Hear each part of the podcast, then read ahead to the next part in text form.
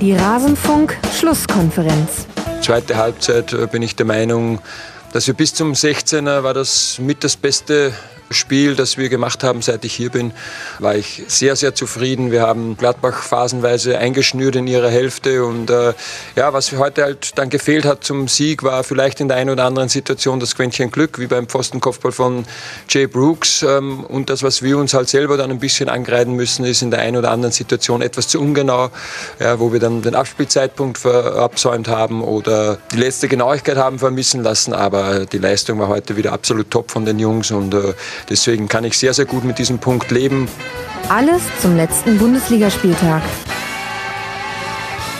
Oliver Glasner vom VfL Wolfsburg kann sehr gut mit dem Punkt seiner Wolfsburger gegen die Borussia aus Mönchengladbach leben. Und das liegt ganz sicherlich auch an der Tabelle, die nach diesem 21. Spieltag der Männer-Bundesliga die Wolfsburger auf Rang 4 vorsieht. Und damit hallo und herzlich willkommen zur Rasenfunk-Schlusskonferenz Nummer 301. Es ist die Weiterleitungsfolge für alle IT-Menschen da draußen. Mein Name ist Max Jakob Ost. Ich bin der Ed Netzer bei Twitter und freue mich, dass ihr mit dabei seid und uns eure und euch unsere Analysen zum 21. Spieltag anhören wollt. Zumindest der acht Spiele, die stattgefunden haben zum Zeitpunkt der Aufnahme. Wir nehmen am Montagvormittag auf. Ihr wisst das schon, wenn ihr länger den Rasenfunk hört. Montagabendspiele finden hier nicht statt. Seht es als Boykott, seht es als Rebellentum oder seht es als organisatorische Zwangsmaßnahme, weil anders der Rasenfunk nicht zu organisieren wäre. Aber wie immer habe ich zwei Gäste mit dabei und ich freue mich sehr auf eine tolle Runde, mit der ich diesen spektakulären Spieltag aufarbeiten darf. Zum einen mit ihrem Rasenfunkdebüt. Ich freue mich unheimlich, dass sie mit dabei ist. Solveig Haas, freie Journalistin, als Ed Solveig Haas mit einem G noch vor dem Haas auch bei Twitter zu finden. Hallo Solveig. Hallo. Schön, dass du mit dabei bist im Rasenfunk. Ja, schön hier zu sein. Und dann mit einem so für dich persönlich erfolgreichen Spieltag. Ich verrate einfach mal, dass du leichte Neigungen pro Werder Bremen und Eintracht Frankfurt hast. Da lief es ja ganz gut. Ja, also Bremen hat nicht verloren, die Eintracht hat gewonnen. Besser geht's kaum. das zeigt auch ganz gut, wie die unterschiedlichen Maßstäbe bei diesen Vereinen gerade aussehen. Eindeutig. Da wollen wir gleich drüber sprechen. Aber erst nachdem ich Dennis Lindner begrüßt habe, ihr kennt ihn schon, er war schon mal im Rasenfunk zu hören. Ihr kennt ihn vielleicht auch vom Kappa Haters Pod. Das ist ein Wrestling-Podcast, den er betreibt. Und vielleicht folgt ihr ihm auch auf Twitter, da ist er der Ed Woptikal. Hallo Dennis. Hallo, moin.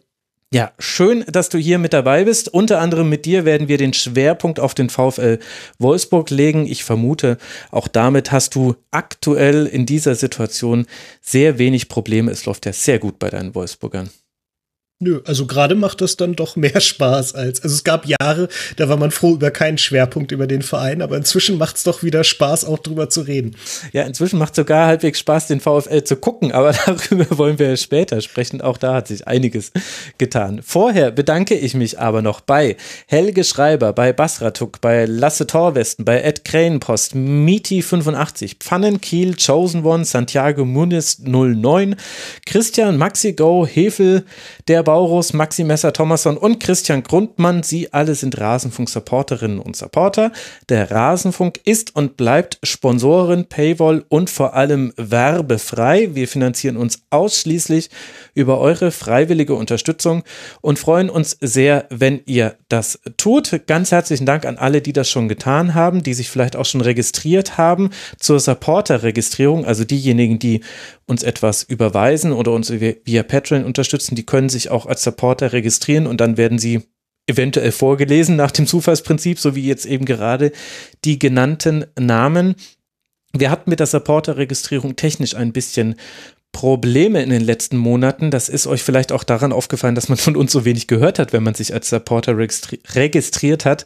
Das wird sich jetzt bald geändert haben. Wenn es da Neuigkeiten gibt, sage ich das hier im Rasenfunk. Da verpasst ihr nichts. Und wie immer könnt ihr uns auch unterstützen, indem ihr auf kios.rasenfunk.de euch Rasenfunk Merchandise erwerbt.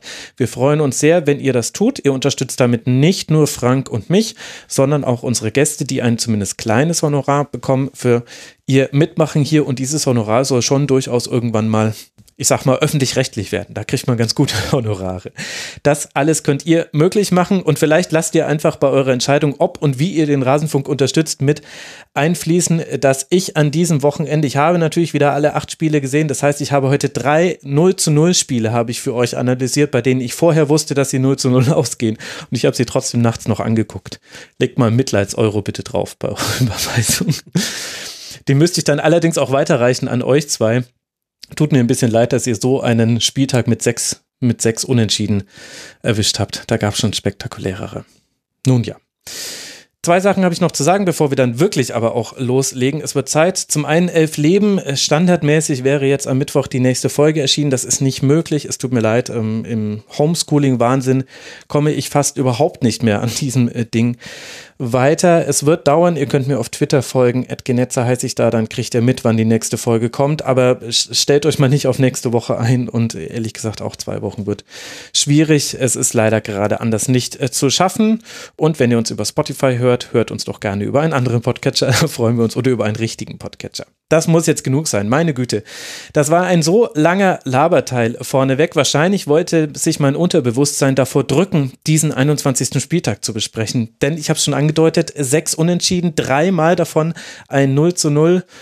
Oh, das war ein sehr trockenes Brot, was wir da zu kauen hatten, zumindest für die allermeisten Fußballfans. Wir gehen heute ganz nach Spektakel durch diesen Spieltag. Das heißt, wir befassen uns als allererstes mit den beiden Partien, wo es einen Sieger gab. Und als allererstes wollen wir sprechen über den Freitagabend. Da konnten wir alle noch nicht ahnen, was auf uns zukommen würde mit diesem Bundesligaspieltag, auch wenn es auch zwischen Raba Leipzig und Augsburg hinten raus noch enger wurde. Es hätte schon das erste Unentschieden dieses Spieltags werden können. Am Ende gewinnt Leipzig mit 2 zu 1.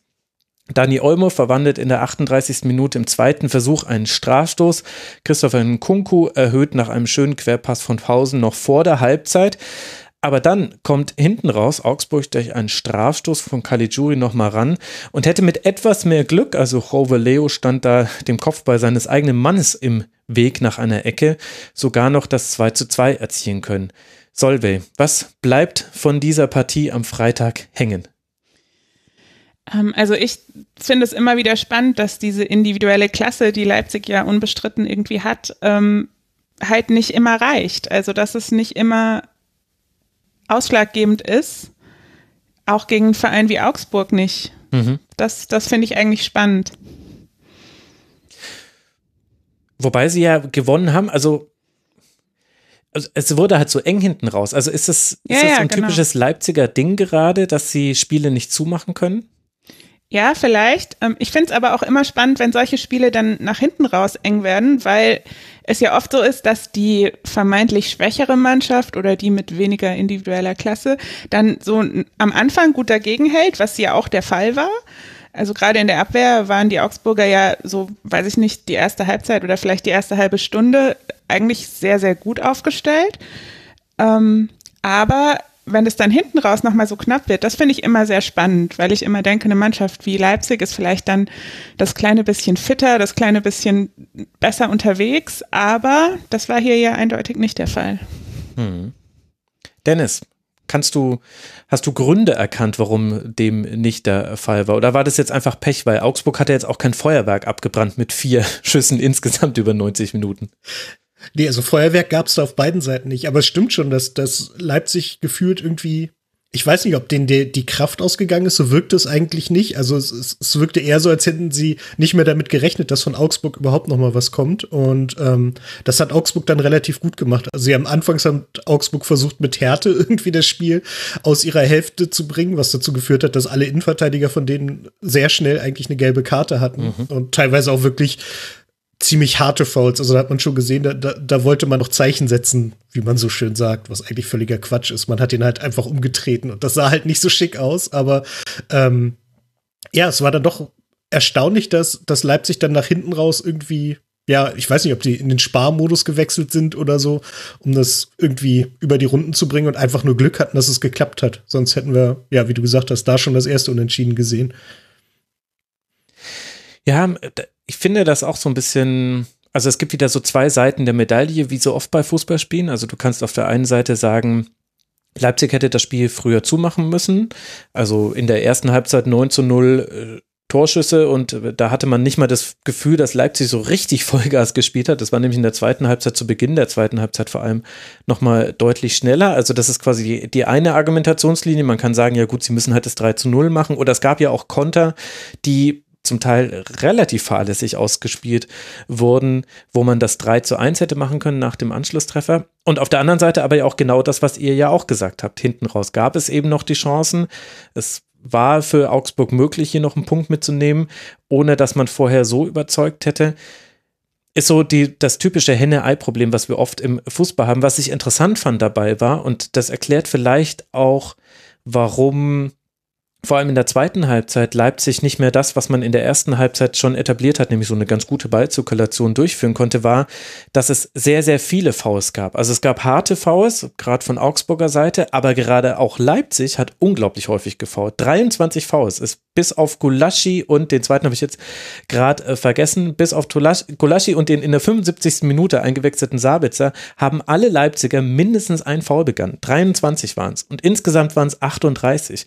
Und ich glaube, das ist nochmal auch so ein Aspekt gewesen. Leipzig zieht natürlich diese Fouls auch sehr, sehr bewusst, also kommt auch häufig damit davon. Das sind oft taktische Fouls, die noch nicht hundertprozentig taktisch sind, weil gar nicht klar ist, okay, war der Gegner jetzt schon richtig in der Umschaltsituation oder wurde er einfach jetzt gleich mal kurz festgehalten und deswegen kriegt man dafür oft kein Gelb. Aber vielleicht hat sich Leipzig auch so ein bisschen selbst aus dem Spielfluss gebracht. Das war zumindest dann ein Gedanke, den ich nicht während des Spiels hatte, sondern dann danach, als mir eigentlich bewusst geworden ist, wie viele Spielunterbrechungen es eigentlich die ganze Zeit gab. Vielleicht war das noch ein Aspekt. Ja, das kann sein, dass man sich dann so darin aufreibt, die frühen Fouls zu machen, dass halt für beide Seiten kein Spielfluss aufkommt. Und ja, du hast schon recht, das sind ganz schön viele Fouls. es war ein zähes Spiel zum, zum Ansehen. Solveig, wie würdest du denn die Situation von Leipzig jetzt dann einschätzen, wenn wir uns auch ein bisschen von dem Spiel lösen? Also Leipzig ist ja gerade die Mannschaft, vielleicht zusammen noch mit Eintracht Frankfurt und Wolfsburg, zumindest was das Kalenderjahr 2021 angeht, die gerade ihre Spiele gewinnt. Im, im Unterschied zu eben Leverkusen zum Beispiel oder zu Borussia Dortmund, über die wir ja beide noch sprechen werden. Kannst du dafür Gründe ausmachen? Was ist deiner Meinung nach dafür ja, die, die Herleitung, die das erklärt, die Erklärung dafür.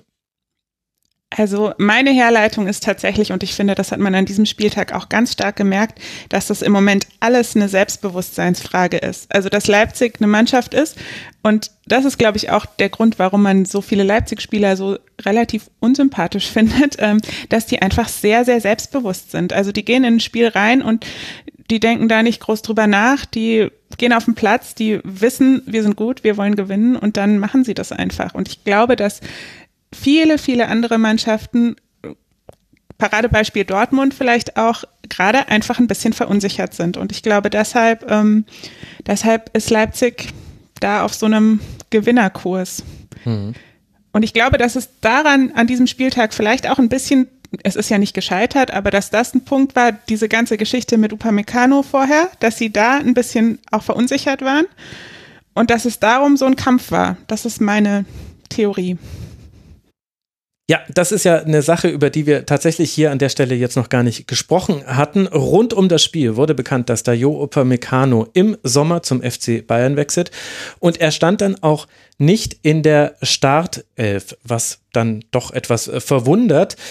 Dennis, ist das jetzt ein Thema, wo du sagst, das gehört mit dazu, wenn wir über dieses 2 zu 1 von Augsburg sprechen? Ist es so ein ganz allgemeines Thema? Wie gehen wir damit um, dass Upamecano nicht in der Startelf stand? Also ich glaube nicht, dass er nicht in der Startelf stand, weil der Wechsel feststeht, weil das wird ja gar keinen Sinn machen, dann würde er jetzt gar nicht mehr spielen. Es ist halt ein bisschen unglücklich, dass sowas wieder irgendwie eine Stunde vor dem Spiel bekannt wird oder lass es ein paar Stunden vor dem Spiel sein. Also, dass wieder der einer der wichtigsten Leute bei Leipzig, weil das ist er in meinen Augen, ähm, dass so ein Wechsel wieder zu so einem kritischen Zeitpunkt ist. Ich meine, gut, es war jetzt in Anführungszeichen nur das Spiel gegen Augsburg und kein Pokal-Endspiel oder sowas, aber es hat wieder so, so ein bisschen so einen Beigeschmack, aber ich glaube, im Endeffekt sind alle zu professionell, als, ich, als dass sie sich davon jetzt komplett aus dem Rennen werfen lassen. Also das sollte schon als Nebengeräusch wahrgenommen werden, aber es ist jetzt keine Begründung, warum Leipzig nur 2-1 gewonnen hat. Hm. Es ist ja auch vermutlich nicht aus Leipziger Ecke gekommen, aber das ist nochmal ein ganz anderes Thema, wie dann solche solche Transfers von direkten Konkurrenten zu den Bayern, wie die dann immer im Umfeld von Spielen dieser Mannschaften aufkommen. Aber gut, anderes Thema, wollen wir auch nicht in die Verschwörungsecke abdriften. Keiner weiß, wie es äh, genau war. Ich habe vorhin übrigens äh, Quatsch erzählt. Ich habe äh, gesagt, dass Leipzig in der zweiten Halbzeit eine sehr gute Phase hatte. Das war das Ende der ersten Halbzeit. Nämlich tatsächlich, das war, ist mir in meinen eigenen Notizen dann wieder aufgefallen.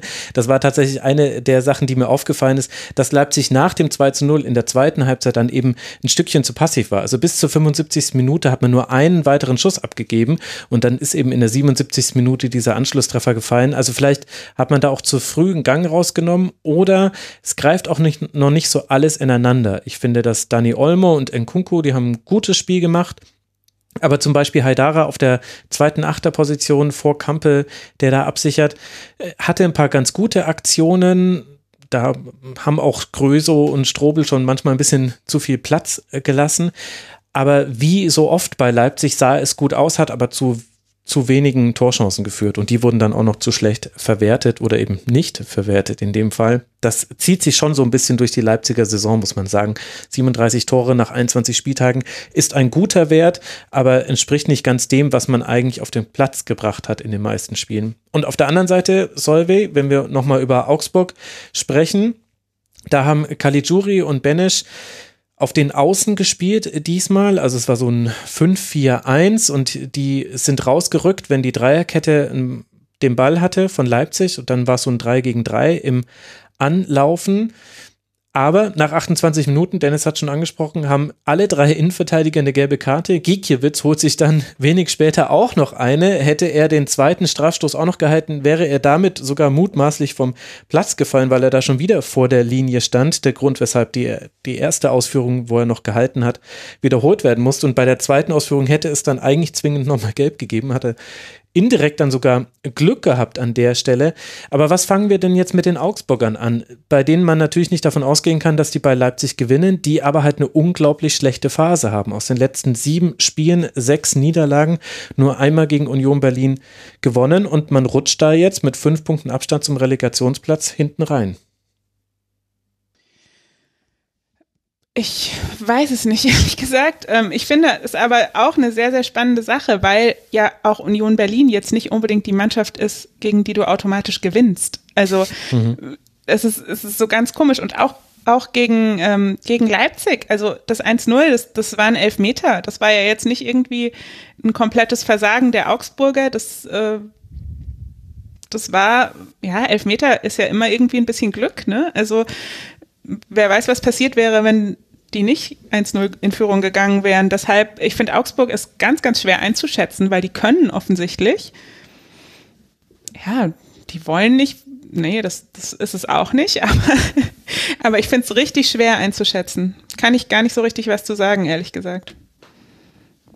Ich finde aber schon, dass sie, also sich jetzt, also wir hatten ja, also Wolfsburg hat ja letzte Woche gegen Augsburg gespielt und da fand ich sie noch eine ganze Ecke schwächer, als sie jetzt gegen Leipzig waren. Also mhm. gegen Leipzig hat man echt schon eine richtige Leistungssteigerung bei denen gesehen. Ist jetzt bitter, dass es trotzdem nicht gereicht hat, aber ähm, das ist schon, also es entwickelt sich irgendwie langsam was, die vielleicht brauchen die noch ein bisschen. Und jetzt ist die Frage, ob die Saison noch lang genug ist, um.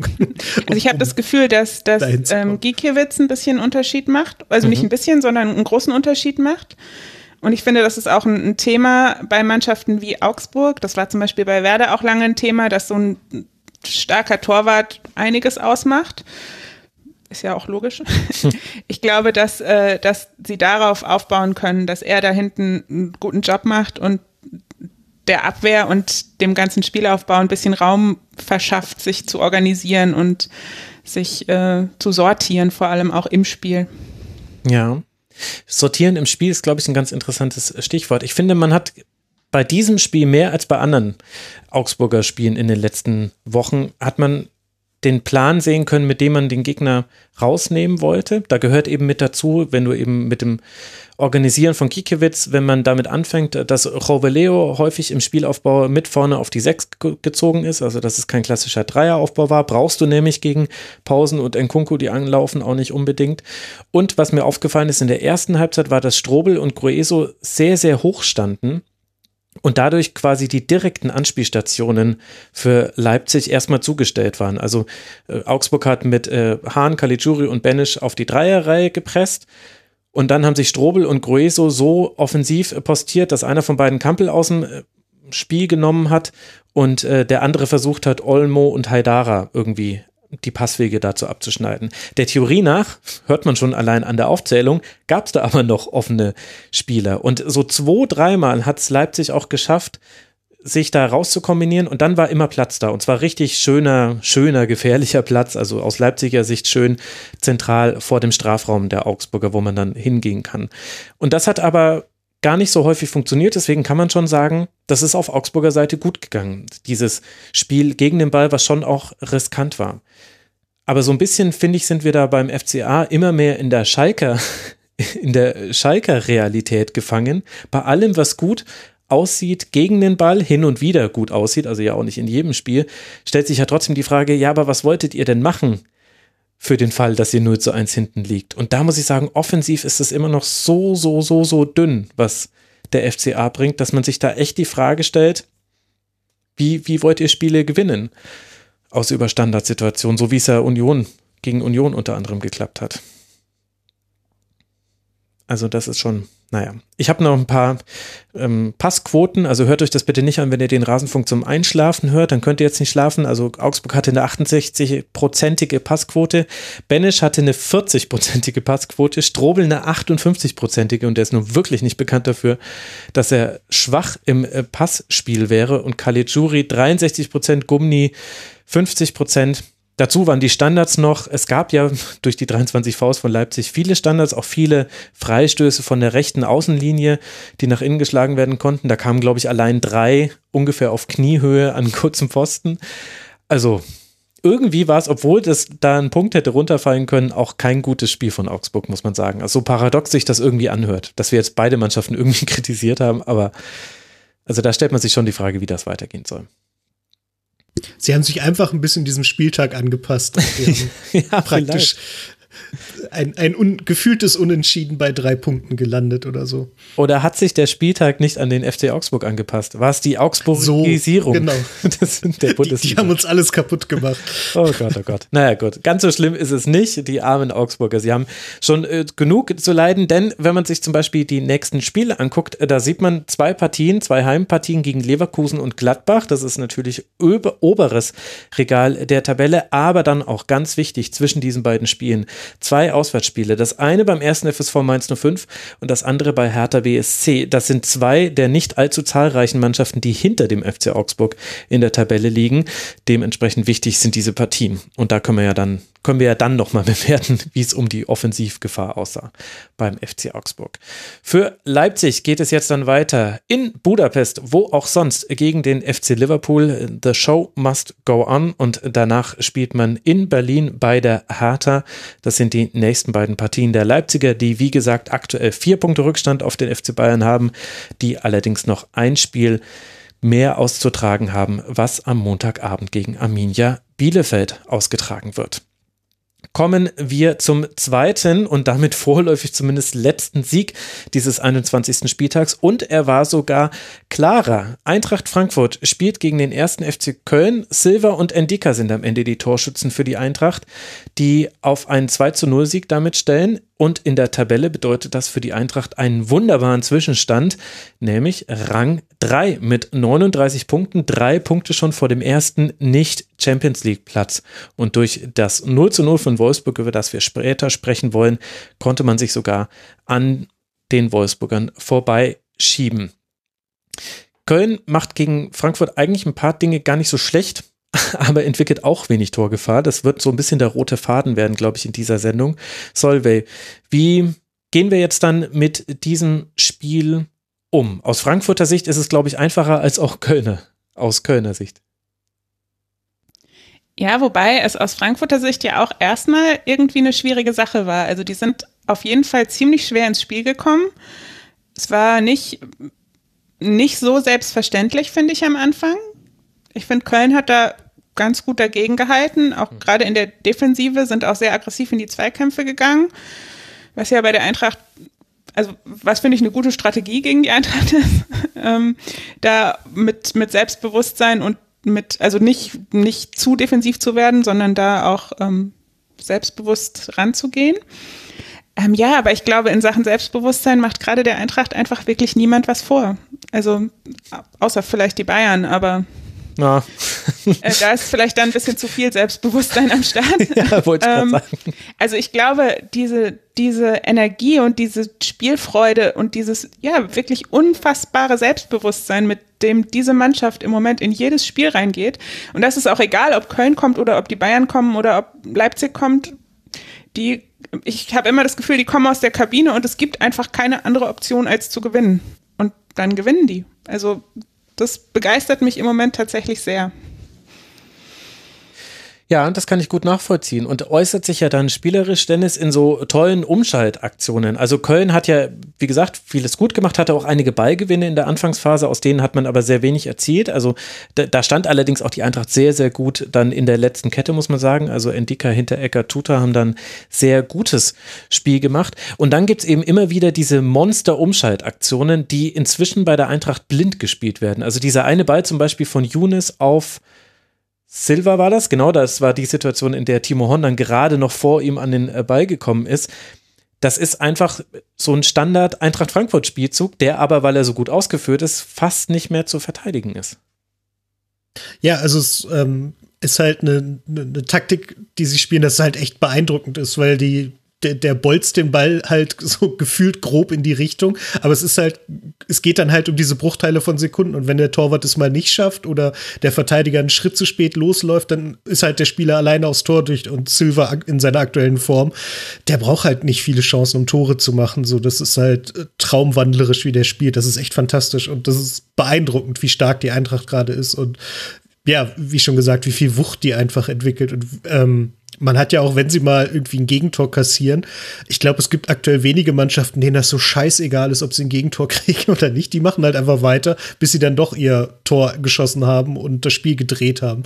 Das ist beeindruckend und ähm, ja, das ist ähm, auch eine Sache, die auf Frankfurt wie auf Wolfsburg zutrifft. Ähm, es sind beides Mannschaften, denen es gar nicht so schlecht tut, nicht in Europa zu spielen, während es die anderen tun, weil das halt auch sehr, sehr anstrengende Spielweise, glaube ich, trotz allem ist. Und ähm, da tut es ganz gut, unter der Woche mal die Füße hochzulegen. Und das, ähm, ja, tut der Mannschaft echt gut. Ich glaube, das ist auch ähm, dieses Blind, was du gesagt hast, Max, ist auch ein super gutes Stichwort, weil das ist ja ein bisschen so ein Phönix aus der Asche-Ding in letzter Zeit bei, bei Eintracht. Ich erinnere mich sehr gut an eine Zeit, an der vor, in der vor allem die Fans gar nicht zufrieden waren. Und da hat ähm, gerade Hütter immer wieder gesagt, wir legen gerade ein Fundament, wir bauen gerade was auf, die Jungs lernen sich gerade kennen und das wird. Und gerade merkt man, wie sehr das wird und wie sehr er damit recht hatte ich glaube wirklich, die haben gerade im Training so ein Fundament gelegt, was ein blindes Verständnis in dieser Mannschaft einfach äh, verursacht hat. Also ich finde, das merkt man gerade an, ja, Younes, der ja sowieso einfach ein unfassbar guter Fußballer ist. Younes und Silva, Kostic und Silva, Kostic und Jovic auch, die sich ja von früher einfach auch kennen. Ähm, das ist einfach das, warum es so funktioniert. Ja, das, das stimmt natürlich. Auf der anderen Seite würde mich da schon die Antwort auf die Frage interessieren, woher kam jetzt dann der, der Umschwungs, den es innerhalb dieser Saison gab. Weil im Grunde hat sich ja die erfolgreiche Phase von Eintracht Frankfurt, die hat ein bisschen begonnen, wenn ich mich jetzt gerade nicht komplett täusche, mit dem Auswärtsspiel in Augsburg, wo zwar auch Augsburg viele Chancen hatte, das war noch Zeiten, als Augsburg noch Torschüsse hatte. Schon lange her, war schon letztes Jahr, Leute. Nee, aber wo, wo mit, ich glaube, damals waren es Younes und Barkok, viel, viel offensiver aufgestellt wurde. Und So war dann wieder zurück, relativ schnell im Mittelfeld und es gab einen deutlichen spielerischeren Ansatz. Und der ist ja jetzt eigentlich das, was geblieben ist jetzt von der Eintracht. Also man möchte das Spiel machen, man möchte Chancen herausspielen, man lässt sich von Rückständen wirklich nicht aus der Bahn werfen. Also nach den Bayern ist die Eintracht die Mannschaft, die am meisten Punkte noch nach Rückstand gesammelt hat. Elfmal lag man schon zurück, nur zweimal hat man dann auch wirklich verloren. Das waren auch die beiden Niederlagen, die Frankfurt in dieser Saison bisher hatte. 15 Punkte hat man noch nach Rückstand erzielt. Wie gesagt, nur die Bayern sind in dieser Kategorie aktuell noch besser. Aber das würde mich eben interessieren, weil es gab ja schon diese Phase, wo mit diesen vielen Unentschieden und dieser defensiven Spielweise und wo man dann hinten raus Spiele noch hergeschenkt hat, wo es auch sehr viel Unzufriedenheit mit der Eintracht gab. Was glaubst du, musst jetzt natürlich auch spekulieren, aber woher kam das? Folgt das alles einem Plan von Adi Hütter, den wir nicht verstanden haben? Hat es damit zu tun, dass es länger gebraucht hat, bis er das so implementieren konnte, dass er gesagt hat, okay, jetzt können wir es auch im Spiel zeigen? Ist es vielleicht näher an dem, was die Mannschaft möchte? Was ist da so deine Theorie? Ähm, also ich bin erstens tatsächlich ein großer Fan der Einsicht, dass wir vielleicht einfach nicht alles verstehen, was der Trainer so macht. Ähm, ich finde, das ist eine sehr, sehr wichtige Einsicht im Umgang von Fans mit dem Verein. Aber ich glaube, das ist es bei, bei der Eintracht gar nicht so sehr. Ich glaube, dass ähm, da der Dost-Abgang tatsächlich ähm, ein bisschen Glück im Unglück war, weil der hat Hütter dazu gezwungen, umzustellen. Und äh, während sehr viele ja sagen, dass Dost weg ist, ist irgendwie der Knackpunkt, glaube ich nicht mal, sondern ich glaube, dass diese Umstellung einfach der Knackpunkt ist. Ich glaube, hätte man Bas Dost eins zu eins ersetzt, wäre das vielleicht nicht passiert. Ja, spannender Punkt. Man hat da man hat sich ein bisschen von diesem Plan B verabschiedet. Also die langen Bälle gibt es zwar noch, aber jetzt quasi lange Bälle hinter die Kette und nicht mehr den langen Ball, der festgemacht werden soll, die anderen rücken nach und dann wird er wieder verteilt. Das gibt es jetzt eigentlich gar nicht mehr bei der Eintracht. Und ich glaube auch, dass ähm, es ist vielleicht ein bisschen toxische Positivität, aber ich glaube, dass auch der Abraham-Abgang äh, so unfassbar traurig er natürlich ist, und das meine ich vollkommen ernst, ähm, auch ein bisschen was mit seinen Nachfolgern quasi gemacht hat. Also man merkt ja ganz stark, dass Hinteregger zum Beispiel jetzt viel mehr Verantwortung trägt, viel, also ich finde das ganz faszinierend, ihm zuzuschauen, wie er auch den Raum irgendwie hinten im Griff hat, wie er einfach mhm. bei jeder Aktion scannt, wo es wer, wie er diesen ganzen, quasi die, den ganzen Strafraum komplett im Blick hat und genau weiß, da sind meine Mitspieler, da ist der Gegner. Also ich finde, das hat sich ganz, ganz schnell, ganz, ganz stark entwickelt, seit er in der Auswahl zum Kapitän ist. Und ähm, ich finde, das gilt für alle, die quasi nach Abraham jetzt nachgerückt sind. Tuta auch, der ja so, mhm. so jung ist. Der ist da so gewachsen und reingewachsen auf dieser Position. Ich glaube, dass diese beiden ja eigentlich negativen Dinge da ganz viel gemacht haben mit der Mannschaft. Ja, spannender Aspekt. Das ist, äh, wie, wie gesagt, wir können letztendlich nicht in die Kabine reinhorchen, aber das sind schon interessante Ansätze, finde ich, für Veränderungen. Und vor allem gehört ja zur Eintracht auch immer noch mit dazu, das ist jetzt gerade alles wunderbar, also 39 Punkte, Champions League Platz, Rang 3 aktuell. Man ist eine der formstärksten Mannschaften der Liga und trotzdem klappt ja nicht in jedem Spiel alles. Also es gab jetzt bisher fast kein Spiel, in dem die Eintracht den Gegner so richtig hergespielt hat, von vorne bis nach hinten. Vielleicht Bielefeld kann man da am ehesten noch nennen, sondern auch auch in diesem Spiel gegen den FC zum Beispiel gibt es ja auch Dinge, die man kritisieren kann. Auf höherem Niveau natürlich als früher bei der Eintracht, aber man kann über die Chancenverwertung sprechen. Also allein äh, Kamada kurz vorm Schuss möchte man nicht sehen. Auch Silva hat äh, un, untypisch viele Kopfbälle zum Beispiel liegen lassen, die er einfach nicht äh, genug äh, genau genug platziert hatte. Und der FC hatte jetzt zwar nicht ein Füllhorn an Chancen, aber es gab eben schon die kurze Phase nach dem 0 zu 1, wo auch der FC mal in der Nähe des Frankfurter Strafraums war und wo eventuell auch ein Unentschieden hätte erzielt werden können. Also es gibt schon auch noch Dinge, die verbesserungswürdig sind und wo es auch noch Ansatzpunkte gibt, aber eben das Grundlevel der, der spielerischen Fähigkeiten der Eintracht ist so hoch und eben halt dann auch die Überzeugung, das habt ihr beide auch schon angesprochen, dass es halt gerade nicht relevant ist. Also das ist natürlich für Adi Hütter wichtig und für die Mannschaft irgendwie auch. Das muss man schon noch, da gibt es schon noch ein paar Dinge, an denen man arbeiten kann. Aber in der Summe ist es eigentlich gerade egal, weil die Spiele dann trotzdem gewonnen werden, weil es nach vorne einfach mit einem überragenden Silver, auch Kostic in diesem Spiel wieder unfassbar, sieben Torschussvorlagen wieder. Ähm, eine totale Dominanz in der Luft und das ohne Dost. Das, da musste ich kurz grinsen, als du es angesprochen hast, völlig richtigerweise.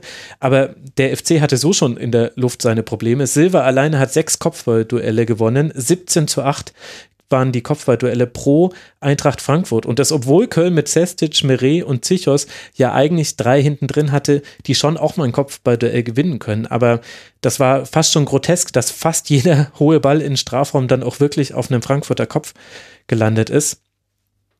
Jetzt habe ich meinen eigenen Faden verloren durch die Statistik. Aber äh, die Eintracht, die kriegt eben gerade alles geregelt, obwohl es trotzdem auch noch Punkte gibt, die man verbessern kann. Und so ein bisschen schwimmt man, glaube ich, auf einer Welle. Und vielleicht endet die ja wirklich in der Champions League. Ja, absolut. Also, und ich glaube, das liegt bei der Eintracht so klischeehaft. Das klingt daran, dass sie einfach wirklich und 100 Prozent eine Mannschaft sind. Also, da kann irgendwie jeder alles und es macht auch jeder alles. Also, auch ein Silva arbeitet ja durchaus auch sehr, sehr gut nach hinten mit. Und die, die Abwehrspieler, die gehen mit nach vorne, ohne aber gleichzeitig irgendwie hinten zu viel aufzulassen. Also das, das greift einfach alles so ineinander und die sind alle so mannschaftsdienlich. Ich glaube, das macht den großen Unterschied. Und Kamada, jetzt sage ich selber schon Kamada, äh, Kamada macht da, ähm, ist da ein ganz gutes Beispiel für, weil das ist ja eine verrückte Geschichte mit Kamada und den Frankfurtern, weil die Meinungen gehen ja komplett auseinander. Also es gibt Leute, die würden ihn am liebsten morgen vor die Tür setzen. Es gibt Leute, für sie ist er der Fußballgott. Oder vielleicht so ganz kurz unter Alex Meyer. Ähm, aber ich, ich finde, er ist einfach ein relativ junger Spieler, der einfach gerade noch sehr schwankt. Also er ist immer auf dieser Gerade zwischen Genie und Wahnsinn irgendwie. Mhm. Aber das kann die Mannschaft aushalten. Das kann die Mannschaft ausgleichen. Ja, wie du sagst, manchmal schleicht er über den Platz, dass du dir denkst, um Gottes Willen. Und manchmal hat er dann so Geniestreiche, die ein Spiel entscheiden. Aber das ist okay für diese Mannschaft, weil die das einfach abfangen können. Und das ist, glaube ich, auch ein Umfeld, in dem so ein Spieler sich entwickeln kann und wachsen kann. Ja, wie, wie man es ja an dem Endika jetzt auch schon sieht und an dem Tutor vielleicht noch sehen wird. Das ist sicherlich ein, äh, ein wichtiger Punkt. Was ist denn mit dem Thema Jovic? Müssen wir ein Thema draus machen, dass er auch in diesem Spiel jetzt erst in der 71. Minute eingewechselt wurde? Ich, selber bin da so ein bisschen zurückhaltend, weil es so ein bisschen ein, ein ein plattes Thema ist und weil wir ja auch die Trainingseindrücke nicht haben. Aber glaubst du, das spielt eine Rolle jetzt auch in den nächsten Wochen bei der Eintracht, wie man einfach damit umgeht, wie viel Spielzeit er bekommt? Ich ähm, glaube, er wollte daraus nach dem Spiel ganz gerne ein Thema machen. Also ich finde, er wirkte nicht besonders glücklich. Was ja aber auch gut ist, also das willst du ja von einem Stürmer, dass er nicht zufrieden damit mhm. ist, irgendwie für die letzten zehn Minuten auf dem Platz zu stehen. Ich bin da, ja, ich bin da absolut dabei, Hütter da ähm, zu vertrauen und zu sagen, okay, er wird wissen, wie es muss und wie, und er wird es auch mit Jovic besprechen. Da bin ich mir sehr, sehr sicher. Mm, ich glaube schon, dass es irgendwann zum Thema werden wird. Allerdings ich will jetzt nicht unken, aber ich glaube halt auch einfach nicht, dass Silva seine Karriere bei uns beendet. Deswegen wird sich das vielleicht irgendwann von alleine hm. lösen. Okay, das ist jetzt dann aber ein größerer Zeithorizont. Zumindest glaube ich, dass der Zeithorizont größer ist. Ja, es ist, ich meine, das wird sowieso von den Medien begleitet werden, deswegen können wir das einfach nur als neutrale Beobachterinnen und Beobachter einfach uns noch angucken. Aber das ist, wenn man nach Themen sucht, dann ist das eins bei der Eintracht, aber viele andere gibt es nicht. Anders, Dennis, ist es ja beim ersten FC Köln, der zwar schon wieder sich ganz gut ein Pösterchen erspielt hat, ja nicht zuletzt durch den Derby-Sieg gegen Gladbach am letzten Wochenende, also vier Punkte Vorsprung sind es noch auf den Relegationsplatz, zumindest zum Zeitpunkt der Aufnahme. Bielefeld spielt ja heute Abend noch. Und wir haben es ja schon angedeutet, Köln hat auch Dinge gut gemacht. Woran liegt es denn dann deiner Meinung nach, dass der FC in so einem Spiel nicht zurückkommen kann oder letztlich dann unterlegen ist? Hm, das ist gar nicht so leicht, weil ich beim FC nicht so dran bin. Aber ich muss sagen, dass ich ähm, finde, dass denen einfach na nach vorne irgendwie Druck fehlt. Also sie hatten ja eine kurze Phase, in der sie gut nach vorne gespielt haben, aber das wirkt alles nicht, ähm, nicht sehr durchdacht. Also ich finde, das ist dann so, ja, viel Kleinkram, wenig, wo man sagt, so, ah, das ist die Idee, die dahinter ist, so wollen sie das irgendwie knacken. Das wirkte gegen Frankfurt zeitweise halt einfach so, ja, dass man so gehofft hat, man würde mit einem 0-0 durchkommen und als dann das Gegentor gefallen ist, hat man es halt irgendwie versucht, aber es wirkte dann auch mehr so nach, naja, wir versuchen es mal, wir haben aber kein richtiges ähm, Konzept dahinter.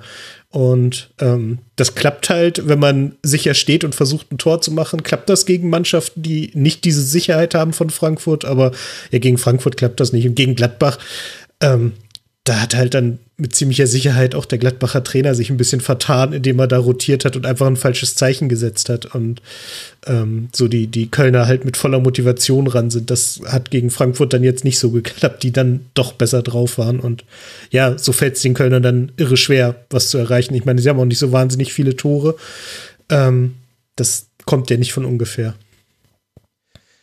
Ja, und dann liegt man eben häufig mit 0 zu 1 äh, zurück. Also zwölfmal lag auch die Eintracht schon zu, äh, der erste FC Köln zurück und ihr erinnert euch an die Statistik von der Eintracht. 15 Punkte nach 11 Rückständen, Köln zwei Punkte nach 12 Rückständen. Das ist eben einfach wirklich ein Problem. Das heißt, im Grunde war es mit dem 0 zu 1, äh, ging das schon in eine sehr deutliche Richtung. Noch ein Thema, was zumindest erwähnt werden muss beim ersten FC Köln. Zwei Spieler haben verletzt bzw. angeschlagen gespielt. André Duda mit einer Rippenprellung. Er hatte dann Schmerzmittel genommen, musste dann trotzdem ausgewechselt werden. Und sein Kollege Marius Wolf sogar mit doppeltem Bänderriss, der dann getaped wurde und trotzdem gespielt hat. Man möchte nicht wissen, wie viele Schmerzmittel beide Intros hatten. Und ehrlicherweise muss ich sagen, weiß ich auch nicht. Also, das ist nicht der Fußball, den ich eigentlich haben möchte, dass Spieler sich am 21. Spieltag verletzt auf ein auf das Spielfeld stellen und dann in Laufduelle gegen Philipp Kostic auch noch begeben müssen. Also ich in meinem Ansehen würden die Spieler nicht sinken, wenn sie sich da auskurieren. Ich finde.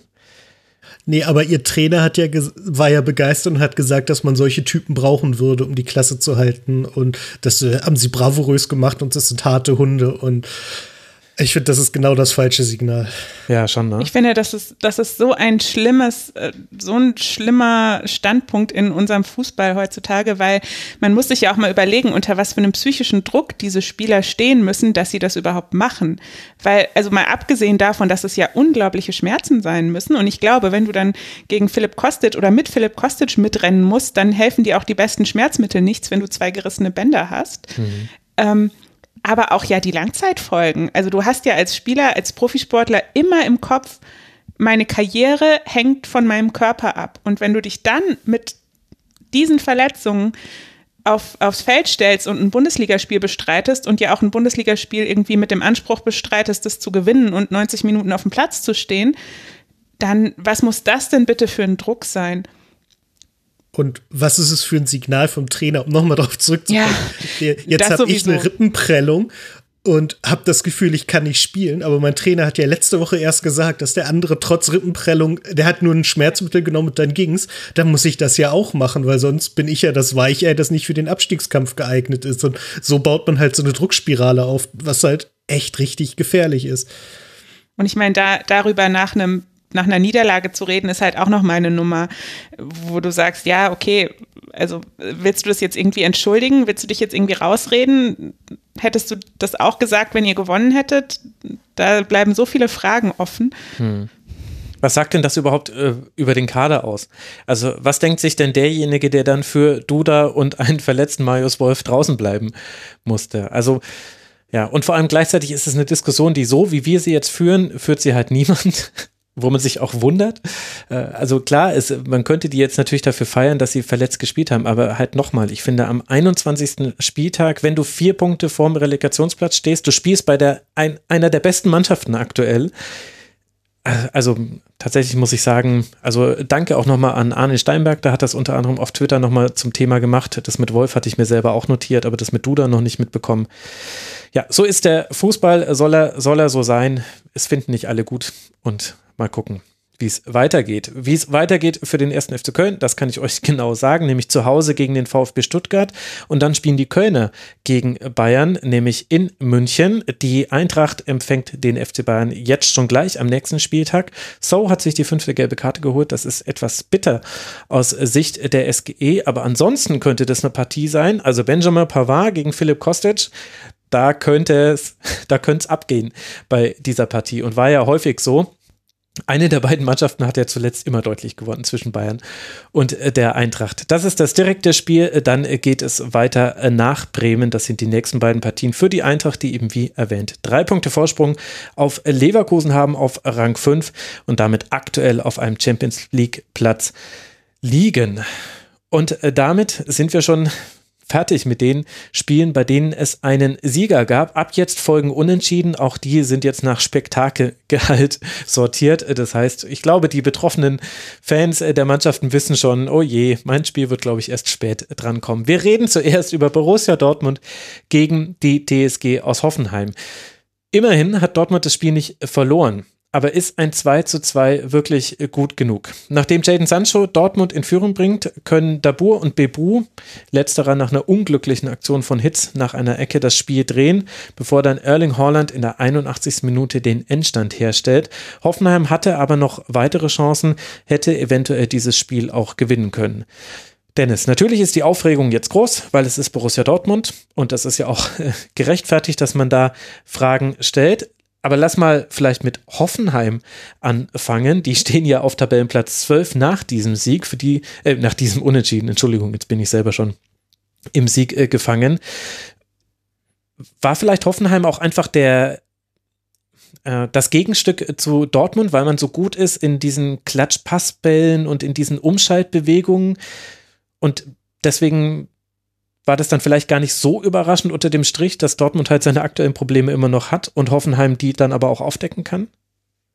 Äh, ja, ich glaube schon, dass es ein sehr un unangenehmer Gegner zu einer ganz dummen Zeit für Dortmund ist, weil, ähm, ja, weil die, die Hoffenheim halt wirklich, wenn man das gesehen hat, wie, wie häufig die halt irgendwie mehr oder weniger alleine aufs Tor gegangen sind oder mit nur einem begleitenden Verteidiger von Dortmund, da waren halt schon echt einige Chancen und das hätte eigentlich, also wenn eine Mannschaft da den Sieg verdient hätte, wäre es tatsächlich Hoffenheim gewesen und dann wäre es in Dortmund halt jetzt richtig laut geworden. So ist es halt normal laut, weil die halt gerade, ja, es läuft halt nicht, nicht gut. Das hat man dem, dem Spiel auch angemerkt. Ich finde, es, es wirkt immer ich finde, es, es sieht so aus, als würden die so in Abteilungen spielen. So die Abwehrabteilung spielt ihr Spiel und das Mittelfeld so ein bisschen und dann vorne die so ein bisschen und man, es gibt hier und da Transferleistungen, aber es gibt dann doch immer wieder erstmal so Teamrunden, die man machen muss, um zu gucken, ob man jetzt in der Abwehr mal aushelfen kann. So irgendwie wirkt das alles nicht aus einem Guss und ich finde, das ist, ähm, ja, es gibt halt auch keine wirkliche Entwicklung innerhalb vom BVB, gerade was das Spiel angeht. Also es gibt Spieler, die jetzt unter Terzic ein bisschen aufblühen,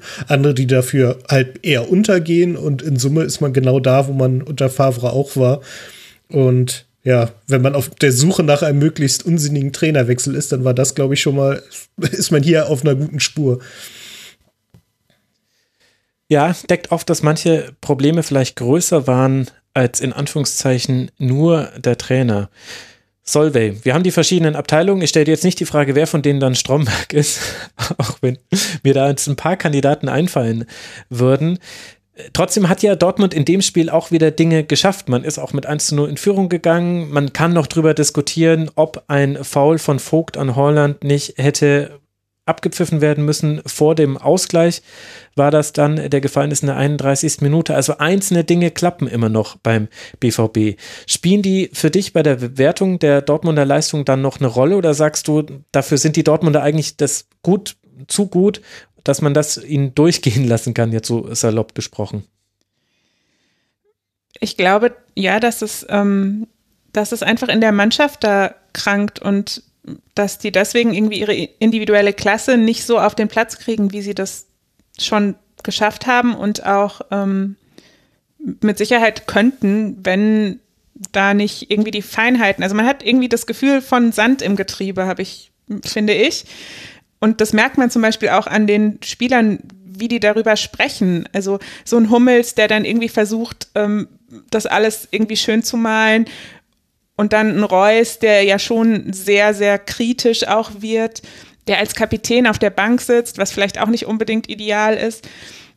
Ich glaube, dass es da an vielen Ecken ein bisschen krankt und dass es im Gesamtbild deswegen nicht funktioniert und so eine Verunsicherung auf dem Platz ist. Diese Tor Torwartgeschichte, die sind beide irgendwie ja, ich habe immer das Gefühl, die sind beide an den gleichen Stellen schlecht und beide an den gleichen Stellen gut.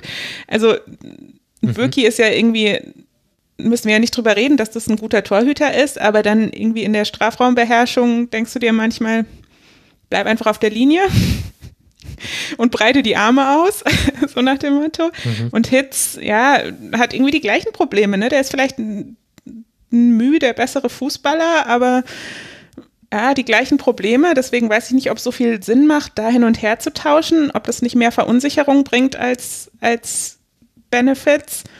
Ich bin mir ehrlich gesagt auch nicht sicher, ob, ob der Trainer da einer ist, der der Mannschaft am Ende die Sicherheit geben kann, die sie braucht. Mhm.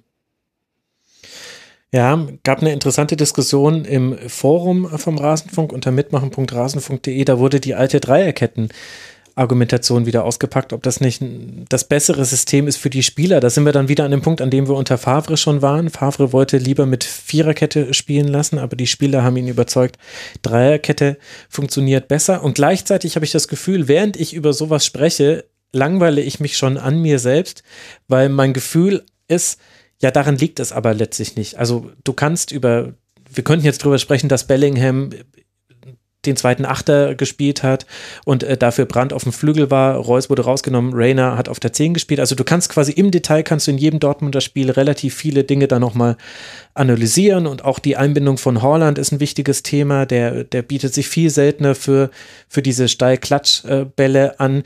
Was einem gegen Hoffenheim nochmal ganz deutlich aufgefallen ist, war Hoffenheim, das so sehr gerne spielt und auch sehr, sehr erfolgreich gespielt hat in diesem Spiel. Und trotzdem habe ich das Gefühl, all diese Detaildiskussionen bringen einen gerade beim BVB nicht mehr weiter, weil die Situation von der Tabellenkonstellation her sehr kritisch ist, aber vor allem von dem, was man offensiv aufs Feld bekommt. Also es waren sieben Schüsse, die Dortmund in diesem Spiel hatte. Sieben Schüsse, davon gingen drei dann auch aufs Tor. Hoffenheim hatte 13. Das ist unglaublich. Also in einem Heimspiel auch, das natürlich kein Heimspiel ist für den BVB. Und so ganz kann ich mich auch nicht von dem Gedanken lösen, dass ich das Gefühl habe, Mensch, Dortmund leidet schon besonders drunter, dass keine Zuschauer im Stadion sind. Zumindest ist es ein Gedanke, den ich nicht komplett wegschieben kann und widerlegen kann ihn sowieso keiner. Ist halt jetzt einfach so. Aber sieben Schüsse in diesem Spiel und dass du nach dem 1 zu 0 das 1 zu 1 fängst, okay. Dass das 1 zu 2 sehr unglücklich ist, okay. Aber dem gingen ja auch schon wieder zwei Chancen von Hoffenheim voraus. Diese Ecke ist ja auch nicht zufällig nach innen geschlagen worden. Es war auch nicht die erste Ecke auf den kurzen Pfosten. Also da geht, greift so viel auseinander oder nicht ineinander, dass ich mit Blick auf das weitere Programm, man spielt jetzt dann in Sevilla, dann das Derby auf Schalke, zu Hause gegen Bielefeld, in Gladbach im DFB-Pokal, bei den Bayern, zu Hause gegen Sevilla, zu Hause gegen Hertha BSC. Das heißt, du hast Sevilla zweimal, du hast Gladbach und Bayern auswärts, einmal DFB-Pokal, einmal Meisterschaft. Und äh, du hast noch das Derby, wo du nur verlieren kannst äh, als Dortmund, auch mit den aktuellen Problemen. Wenn du dieses Spiel nicht gewinnst, dann bist du der Verlierer in diesem Derby. Das ist eine extrem kritische Phase gerade für den BVB. Und so ganz sehe ich nicht die Ansätze, wie man sich daraus befreien will, ehrlich gesagt. Ja, ich finde, zerfahren ist so ein ganz, ganz gutes Stichwort. Ich habe in all diesen unentschieden Spielen bei einzig und allein diesem Spiel das Gefühl gehabt, ich möchte in den Fernseher brüllen, jetzt reißt euch doch mal zusammen. Also das ist so man, man kann es gar nicht greifen, woran es da scheitert. Ich finde, gerade Haaland ist so ein, so ein Spieler, den kann man ganz gut lesen, finde ich, weil der einfach so ein, mhm. so ein roher Spieler ist, irgendwie. So dieses klischeehafte, der will einfach nur kicken. Das ist bei ihm, finde ich, ganz, ganz stark. Und gerade bei seinen zwei, in der zweiten Halbzeit hatte er ja irgendwie zwei Chancen, von denen er einen gemacht hat. Und diese erste Chance, da hast du richtig gemerkt, wie der auf den Ball starrt und wie der so in sich zusammenfällt. Und du, du wusstest eigentlich schon kurz hinter der Mittellinie, der geht nicht rein, so wie der anläuft. Und es war beim, beim Treffer, war das dann ein komplett anderes Bild. Und man kann nicht greifen, woran das liegt. Warum der innerhalb einer Halbzeit einmal so ist und einmal so. Also, das finde ich bei diesem Spiel am allerschwierigsten zu definieren. Ja, ich finde irgendwie, wenn wir gerade über Eintracht Frankfurt gesprochen haben, dann ist Dortmund das genaue Gegenteil dazu. Die spielen halt, also die, die Spielerlage ist gar nicht jetzt so viel schlechter, aber bei Dortmund wirkt nicht selbstverständlich. Die müssen sich an allem irgendwie äh, sehr viel krampfen und sehr viel kämpfen und das passiert halt nicht. Und wenn dann halt so, so was passiert wie die, die, ähm, dieses nicht abgepfiffene Tor für die Hoffenheimer, wo es halt diesen dieses Foul, diesen Zweikampf äh, auf der anderen Seite gab, dann hat man das Gefühl, dass diese ganze Mannschaft erstmal zehn Minuten lang völlig außer sich ist und einfach das Fußballspielen vergisst. Und ähm, so kommt das alles zusammen, dass es halt unglaublich unsouverän wirkt. Und ähm, ja, die sind halt jetzt gerade nur Sechster. Das ist halt auch nicht deren Anspruch, sondern die gehören ganz woanders hin und vom Kader her auch. Also ähm, da, da, da sitzen irgendwo ganz tief relativ große Probleme, hat man das Gefühl, weil sie haben jetzt ja auch praktisch von, von Trainer Schwarz auf Trainer Weiß gewechselt. Also wirklich das komplette Gegenteil. Ist, hat sich exakt gar nichts verändert dazwischen. ich finde auch sehr spannend, dass du den Vergleich zu Frankfurt ziehst, weil das ja beides Mannschaften sind, die, glaube ich, sehr darunter leiden müssten, dass die Fans nicht da sind, weil ja beide Stadien eine unfassbare Energie haben. Das Frankfurter natürlich mehr, ist klar. Mhm. Aber ähm, ja, dabei komplett was Unterschiedliches rausspringt. Und ähm, oh, jetzt habe ich den Faden verloren. Diese Selbstverständlichkeit ja, ähm, ist auch. Genau, die Selbstverständlichkeit. Und ich, ich habe auch ganz oft das Gefühl, dass es daran scheitert, dass die Dortmunder die ganze Zeit so ein, ähm, so ein Gefühl davon haben, wir dürften hier nicht stehen, wir haben was Besseres verdient und deswegen auch sehr oft meckern und sehr oft dann in die Diskussion gehen mit dem Gegner, mit dem Schiedsrichter, statt einfach weiterzulaufen. Und das finde ich bei, äh, bei Frankfurt im Moment sehr schön da gibt es das kaum. Also die sind irgendwie so, ja, okay, faul, wir spielen weiter, wir stehen wieder auf, wir bleiben nicht liegen. Vielleicht wird noch eine Torchance draus. Wir nutzen jeden Vorteil, den wir kriegen können. Und das fehlt mir bei, bei Dortmund sehr. Also da ist ja, also ich habe immer Hummels im Kopf, wie der meckert. Und man denkt sich immer, wenn du die Energie einfach ins Spielen stecken würdest, dann ja. Und ich glaube, das kommt aus diesem, aus diesem Bewusstsein, dass man da eigentlich nicht sein dürfte. Und das kann oft auch schlecht sein. Ja, klar. Ich meine, das ist äh, jetzt nicht mal Küchenpsychologie 101.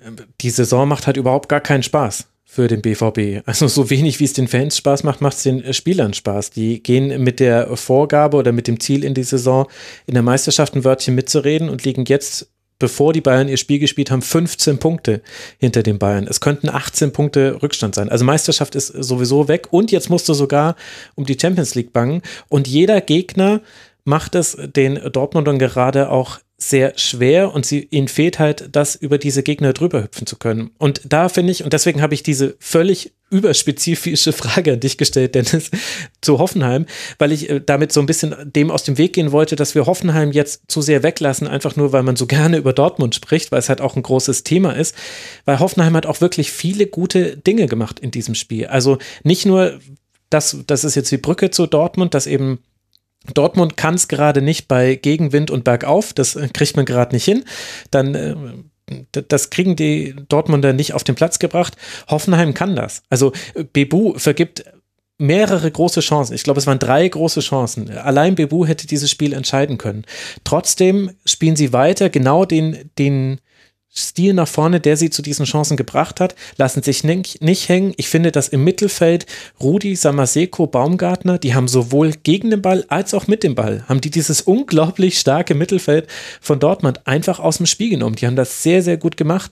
Diese Steil-Klatsch-Kombinationen, das war fast schon also das war fast schon DFB-Lehrbuchmäßig, dass man, dass das halt immer das erste Mittel der Wahl war. Spiel ihn sofort lang nach Ballgewinn und derjenige lässt prallen, egal ob Dabur oder Bebu und jemand wird nachgerückt sein und wird dann den tiefen Ball spielen. Das hat Hoffenheim so gut gemacht, das hat das hat schon erinnert an die Zeit unter Klopp mit Nuri Sahin und Marco Reus, wo sie das äh, auch immer gespielt haben und Aubameyang, der prallen hat lassen. Also da war Dortmund die beste Steilklatschmannschaft der Liga, war ein ganz wesentlicher Element dieser beiden Meisterschaften meiner Meinung nach. Und das hat Hoffenheim alles sehr, sehr gut gemacht, fand ich in diesem Spiel. Jetzt habe ich nicht mal eine Frage gestellt, denn es tut mir leid, schon wieder. schon wieder. Macht nichts. Aber du hast vollkommen recht. Also ähm, die, die haben das halt auch, die, die Möglichkeiten, die sie hatten, wirklich gut genutzt. Und gerade Bebu ähm, hatte wirklich ein paar Riesenchancen noch, wo er, ich glaube, er ist zweimal alleine auf Hits zugelaufen und einmal Hits angeschossen und einmal knapp daneben. Das ist halt, ähm, das ist halt ärgerlich und bezeichnet irgendwie auch, dass jetzt reden wir darüber, wie viel sich die Dortmunder beschweren. Und ausgerechnet beim Ausgleich sind es die Hoffenheimer, die halt darauf hoffen, dass irgendwann der Ball ins Ausgespielt wird, nachdem sie weitergespielt haben und dann danach äh, den mächtig die Hutschnur platzt. Aber ja, es ist halt, ähm, bis dahin war es halt wirklich richtig stark von Hoffenheim und die hätten halt den Sieg wirklich verdient gehabt, weil sie die Schwächen von Dortmund halt sich ausgeguckt haben und selbst einfach sehr, sehr gut bespielt haben. Und ja, wie du sagtest, mit ein bisschen mehr Abschlussglück gewinnen sie das Spiel. Aber das ist auch Hoffenheimer Mentalität, finde ich. Also Hoffenheim ist ja so eine Mannschaft, ich glaube, kontrovers ist da nicht, nicht hart genug. ähm, ich glaube, die sind es einfach gewohnt, dass, dass sie bergauf und mit Gegenwind spielen. Sowohl auswärts in den Stadien immer, als auch ganz ganz konkret auf dem Platz. Mhm. Und deswegen ist es für die so ein Teil der Mentalität, so ein bisschen dieses Oliver Kahn, es ist gut, wenn mich alle hassen Ding, ne? So, das ist ja auch eine Energie. Und ich glaube, wenn du diese Energie gewohnt bist, dann gehst du anders mit, mit Niederlagen, Rückständen, Gegenwind um als eine Mannschaft, die so ein bisschen wie Dortmund immer so ein bisschen das Golden, ja, immer der, das leuchtende Beispiel für, ja. für eine gute Mannschaft ist. Ja, das kann schon sein. Also kann dann auch Unbekümmertheit sein. Also wenn Jon zum Beispiel auch in dem Spiel wieder sehr gut ausspielt oder auch ein Baumgartner, dann habe ich da auch manchmal das Gefühl, ja, das ist auch einfach noch äh, die, die Spritzigkeit der Jugend, die man einfach noch mit dabei hat, obwohl Baumgartner ja zum Beispiel schon sehr erfahrener Bundesligaspieler ist eigentlich. Aber das kann schon ein Aspekt sein. Und ich glaube, Hoffenheim tut es auch immer gut, der Außenseiter zu sein. Also das kann man jetzt nicht per se auf jedes Spiel runterbrechen. Es gab auch schon Spiele, die sie aus der Favoritenrolle gut gespielt haben und auch welche, die sie nicht so gut gespielt haben. Aber das hat man ja auch gegen die Bayern gesehen, jetzt nicht im letzten Aufeinandertreffen, aber im ersten Aufeinandertreffen. Ich finde, man hat das schon auch in Teilen gegen die Eintracht gesehen am letzten Wochenende. Das ist für Hoffenheim, auch für den Fußball, den man spielt, gar nicht so schlecht manchmal, dass der Gegner erstmal den Ball hat und machen soll und dass man selber dann reagieren kann. Und das hat Hoffenheim sehr, sehr gut gemacht in dieser Partie gegen Dortmund und hätte es eben eigentlich gewinnen müssen. Also, das ist, das ist das, was einen eigentlich so ein bisschen ratlos zurücklässt aus Dortmunder Sicht, dass es eigentlich schon wieder eine Heimniederlage hätte werden können. So wie gegen Bayern, wie gegen Stuttgart, wie gegen Union. Und jetzt ist es halt dann unentschieden geworden, so wie ja auch gegen Mainz 05 zu Hause man nur unentschieden gespielt hat. Spannende Situation bei beiden Mannschaften. Wie es für Dortmund weitergeht, habe ich schon ausführlich gesagt. Für Hoffenheim geht es jetzt gegen Molde in, ich glaube, Sevilla. Ja, doch, ich glaube, sie spielen in Sevilla. Klar, warum auch nicht? Ist ja sonst gerade nichts in der Welt, was das verhindern würde. Und dann zu Hause gegen Werder Bremen. Das sind die nächsten beiden Partien für die TSG aus Hoffenheim. Das Duell mit Werder wird ein Nachbarschaftsduell, was die Tabelle angeht. Beide liegen, haben 23 Punkte und liegen direkt auf Platz 11. Werder und auf Platz 12 Hoffenheim. Das ist die aktuelle Konstellation. Sechs Punkte Vorsprung sind es vor dem Relegationsplatz für die TSG. Und äh, dann kommen wir damit zum zweiten 2 zu 2 an diesem 21. Spieltag und zwar zwischen Leverkusen und Mainz 05. Das hatte jetzt ein bisschen einen anderen Spielverlauf. Leverkusen hat gar nicht so gut gespielt und trotzdem sah das Spiel entschieden aus. Lukas Alayo hatte in der Minute 14 Leverkusen in Führung gebracht, dann hatten es die Leverkusener verpasst, das zu erhöhen. Das schaffte erst in der 84. Minute Patrick Schick und dann sollte man ja meinen, naja, 84. Minute, 2 zu 0 gegen den aktuell Tabellen 17. der Liga. Das ist doch jetzt eine klare Sache. Aber nein, in der 89. Minute trifft Robert Glatze zum Anschlusstreffer und in der 92. Kevin Stöger zum 2 zu 2. Solvay, warum hat das Leverkusen noch aus der Hand gegeben? Also ich glaube, dass da der, der Knackpunkt tatsächlich der Torhüterwechsel war. Also jetzt nicht, um Mainz irgendwas abzusprechen. Das war auch, finde ich, von Mainz eine gute Leistung. Aber ich glaube tatsächlich, dass so ein Torhüterwechsel aus einer Verletzungssache, Lomp hatte sein erstes Bundesligaspiel. Ich glaube, dass das der Knackpunkt war. Hm. Spannende These. Also er hatte zwei, drei Situationen direkt nach dem Wiederanpfiff, wo er, also einmal spielt er direkt einen Pass in in den Fuß von Da Costa, glaube ich, und es gibt eine Chance von Mainz mhm. 05. Es gab so zwei, drei gebreite Bälle.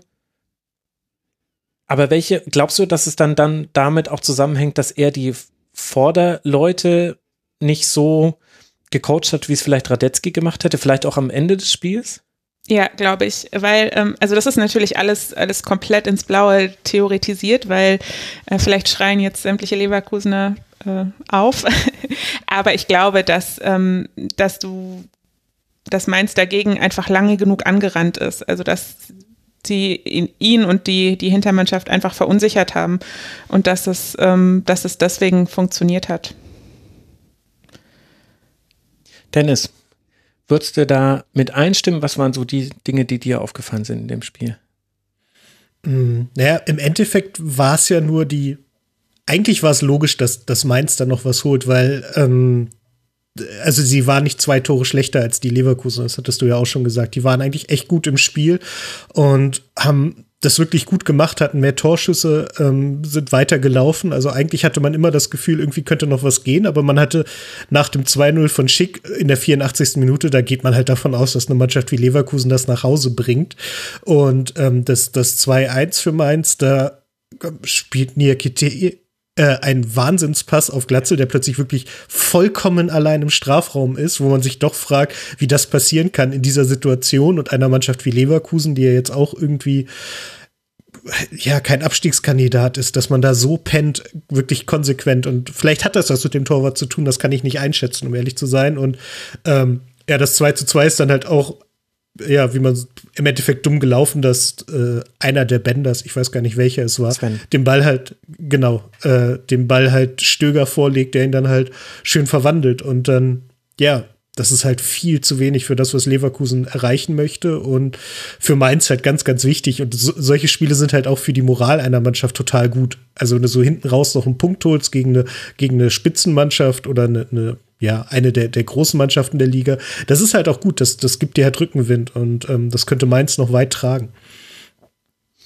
Ja, also über Mainz müssen wir gleich auf jeden Fall nochmal ausführlicher sprechen. Ich würde gerne nochmal kurz bei Leverkusen bleiben, weil du jetzt gesagt hast, das 2 zu 2 ist blöd gelaufen. Das stimmt in der Art und Weise, wie es gefallen ist, dass eben Sven Bender irgendwie in diese Flanke rein muss und dann fällt sie halt direkt vor Kevin Stöger und der macht den dann auch in einem gar nicht so wenig anspruchsvollen Schuss in der 92. Minute. Aber dass da Leverkusen zu dritt verteidigt, beim Stand von 2 zu 1 in der 92. Minute. Das ist für mich so typisch Leverkusen. Das kann nicht wahr sein. Da drehst du durch. Als Fan, ja, als Trainer weiß ich es gar nicht, weil irgendwie will Peter Boss ja, dass sie so spielen. Aber das fand ich eigentlich noch viel, viel schlimmer in dieser Szene, dass das eine Situation ist, in der es Mainz schafft, gegen drei Leverkusener in der Restverteidigung anzulaufen. Und es kommen dann zwar noch zwei weitere Leverkusener hinter dem Ball, aber das kann einfach nicht passieren beim Stand von 2 zu 1. Genauso wie du Chancen natürlich vergeben kannst in der ersten Halbzeit. Also die erste Halbzeit war schon dominant von Leverkusen, waren 8 zu 4 Schüsse, 4 zu 0 Torschüsse in der ersten Halbzeit. Zweite Halbzeit 3 zu 15 Schüsse. Die 15, die sind von Mainz 05. Sieben Schüsse hatte Leverkusen im 16er, Mainz hatte 17 im 16er und 14 davon aus dem offenen Spiel heraus, einer nach Konter. Das dürfte dann auch das 2 äh, zu 1, äh, das 2 zu 2 gewesen sein. Und dass man das so hergibt, das hat man jetzt auch nicht zum ersten Mal gesehen von Leverkusen. Aber ich glaube, da müssen wir, also da kann der Torhüterwechsel eine Rolle gespielt haben. Ich glaube, da muss man aber auch drüber sprechen, wie Wirtz dem hierbei gegen den Ball gearbeitet haben in der zweiten Halbzeit. Auch gut, individuell hatten sie Probleme. Auch Bailey war dann irgendwann kaum noch zu sehen. Nia KT hat ja irgendwann in dieser Szene, wo es den Anschlusstreffer gab, da war ja Nia KT quasi auf der Zehnerposition und spielt so einen gechippten Ball hinter die Abwehr also auf dem Papier hätte Bailey mit nach hinten gehen müssen. Ich erwarte jetzt nicht, dass er den eigenen Sechser-Raum abdeckt, aber da hat halt Leverkusen überhaupt nicht darauf reagiert, dass Mainz immer aggressiver nach vorne geschoben hat, dass irgendwann Chor alleiniger Sechser war und Barrero und Latzer waren dann zwei Achter. Barrero hatte ja eh einige gute Situationen im Strafraum von Leverkusen und da, also man merkt, das macht mich so ein bisschen fassungslos, dass eine Mannschaft, die eigentlich zwar aus jungen Spielern besteht, aber ja viel Erfahrung hat, einfach so blauäugig und schlecht dann dieses Spiel spielt und dann völlig zu Recht auch da nicht mehr als einen Punkt für bekommt. Also es wäre sehr unverdient gewesen, hätte Leverkusen dieses Spiel gewonnen. Das finde ich echt krass und ist eines Tabellenfünften nicht würdig. Zeigt vielleicht viele Probleme, die die Bundesliga in dieser Saison hat, generell gesprochen, finde ich langer Monolog. Ja. Auf der, anderen, auf der anderen Seite, Mainz 05 hat ja aber auch viele Dinge gut gemacht. Und da habe ich so ein bisschen das Gefühl, Solvay, dass sich äh, bei Mainz auch wirklich unter Svensson jetzt was dreht. Also kann man natürlich an Ergebnissen festmachen. Also äh, aus den letzten Spielen hat Mainz jetzt dann sieben Punkte geholt, wenn wir einfach nur die letzten fünf Spiele uns angucken. Wir sehen, das ist schon mal die Hälfte der Punkte, die man generell geholt hat. Vorher gab es ja auch noch ein 1 zu 1 in Dortmund. Was hat denn deiner Meinung nach Svensson mit den Mainzern gemacht, dass man jetzt so anders auftritt? Und antworte jetzt nicht nur mit den Frankfurter Verpflichtungen. Das ist mir zu billig. Ähm, auch. Aber ähm, ich glaube, er hat einfach Ruhe da reingebracht. Also Mainz war ja tatsächlich vorher kurz davor, in so ein, so ein Schalke-Level von Verrücktheit im Verein abzugleiten. Und ich glaube, das haben sie sehr, sehr gut gerettet. Ich glaube, da haben sie einiges sehr richtig gemacht. Und ich denke, dass Svensson einer ist, der ähm, auf verschiedenen Leveln einfach Ruhe da reinbringt und einfach den Spielern ähm, wieder Selbstbewusstsein gegeben hat. Das merkt man ja daran, dass sie sich dass sie nach einem 2-0 gegen Leverkusen zurückkommen können. Also da musst du, das musst du ja erstmal mental können. Und ich glaube natürlich, dass nochmal der Torwartwechsel da ein Ding war, aber trotzdem, also ich glaube tatsächlich, selbst Leverkusen hat damit gerechnet, dass die sich jetzt auf den Rücken legen und sagen, okay, aber nicht so doll. ähm, also da zurückkommen, das ist, finde ich, also ich finde, das Spiel können wir eigentlich fast als Sieg für Mainz werten, weil das ist ja so eine Mentalitätsleistung, da zurückzukommen. Und ähm, ich glaube, ja, Ruhe, Ruhe, Selbstbewusstsein und ähm, ganz viel Aufbau, Aufbauarbeit hat er geleistet. Und das muss man, muss man ganz groß respektieren. Und wenn dann natürlich noch so jemand wie Danny da Costa kommt und ähm, dann ist es super. Aber ich glaube, wenn, wenn Svensson vorher in der Mannschaft selber diese Aufbauarbeit nicht geleistet hätte, dann hätte das auch nicht viel geholfen. Ja, guter Punkt. Und gleichzeitig auch wieder so eine Rückkehr, finde ich. Ah, ja, das hört sich so plakativ an, Rückkehr zu alten Tugenden, das ist mir jetzt dann doch zu platt. Aber ich finde schon, dass jetzt wieder klarer erkennbar ist, dass Mainz ein unangenehmer Gegner sein möchte. Und ich finde, das kann man an einer Personalie festmachen. Das ist Soloy, der vorne drin spielt. Was ich nicht gedacht hätte, ich dachte, Onisivo Burkhardt wird das Sturmduo, vor allem nachdem das Burkhardt in den ersten Partien unter Svensson dann auch sehr gut gemacht hat.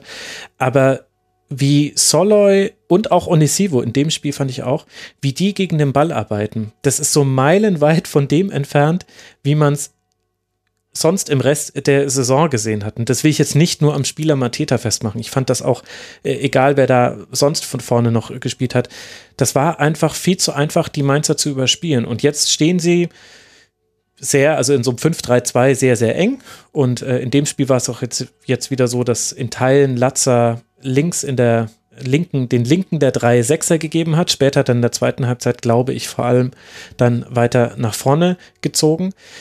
Aber das ist einfach jetzt wieder sehr unangenehm, gegen Mainz 05 zu spielen, obwohl sie auch Chancen zulassen. Also Leverkusen hätte das in der ersten Halbzeit noch deutlicher gestalten können, aber in der zweiten Halbzeit da hat es immer in den entscheidenden Zweikämpfen hat's geknallt und dann war auf einmal Diabini ständig hinter der letzten Kette zu finden, weil Mainz 05 den defensiv gebunden hat, weil einfach äh, Da Costa und auch Barrero und zum Teil sogar Sanchus sehr weit vorgeschoben haben und dann musste halt Diaby erstmal sich äh, darum kümmern und im Gegenpressing haben sie sich ganz, ganz, ganz giftig die Bälle geholt, deswegen konnte Leverkusen da nicht die tiefen Bälle hinter die Mainzer Kette spielen.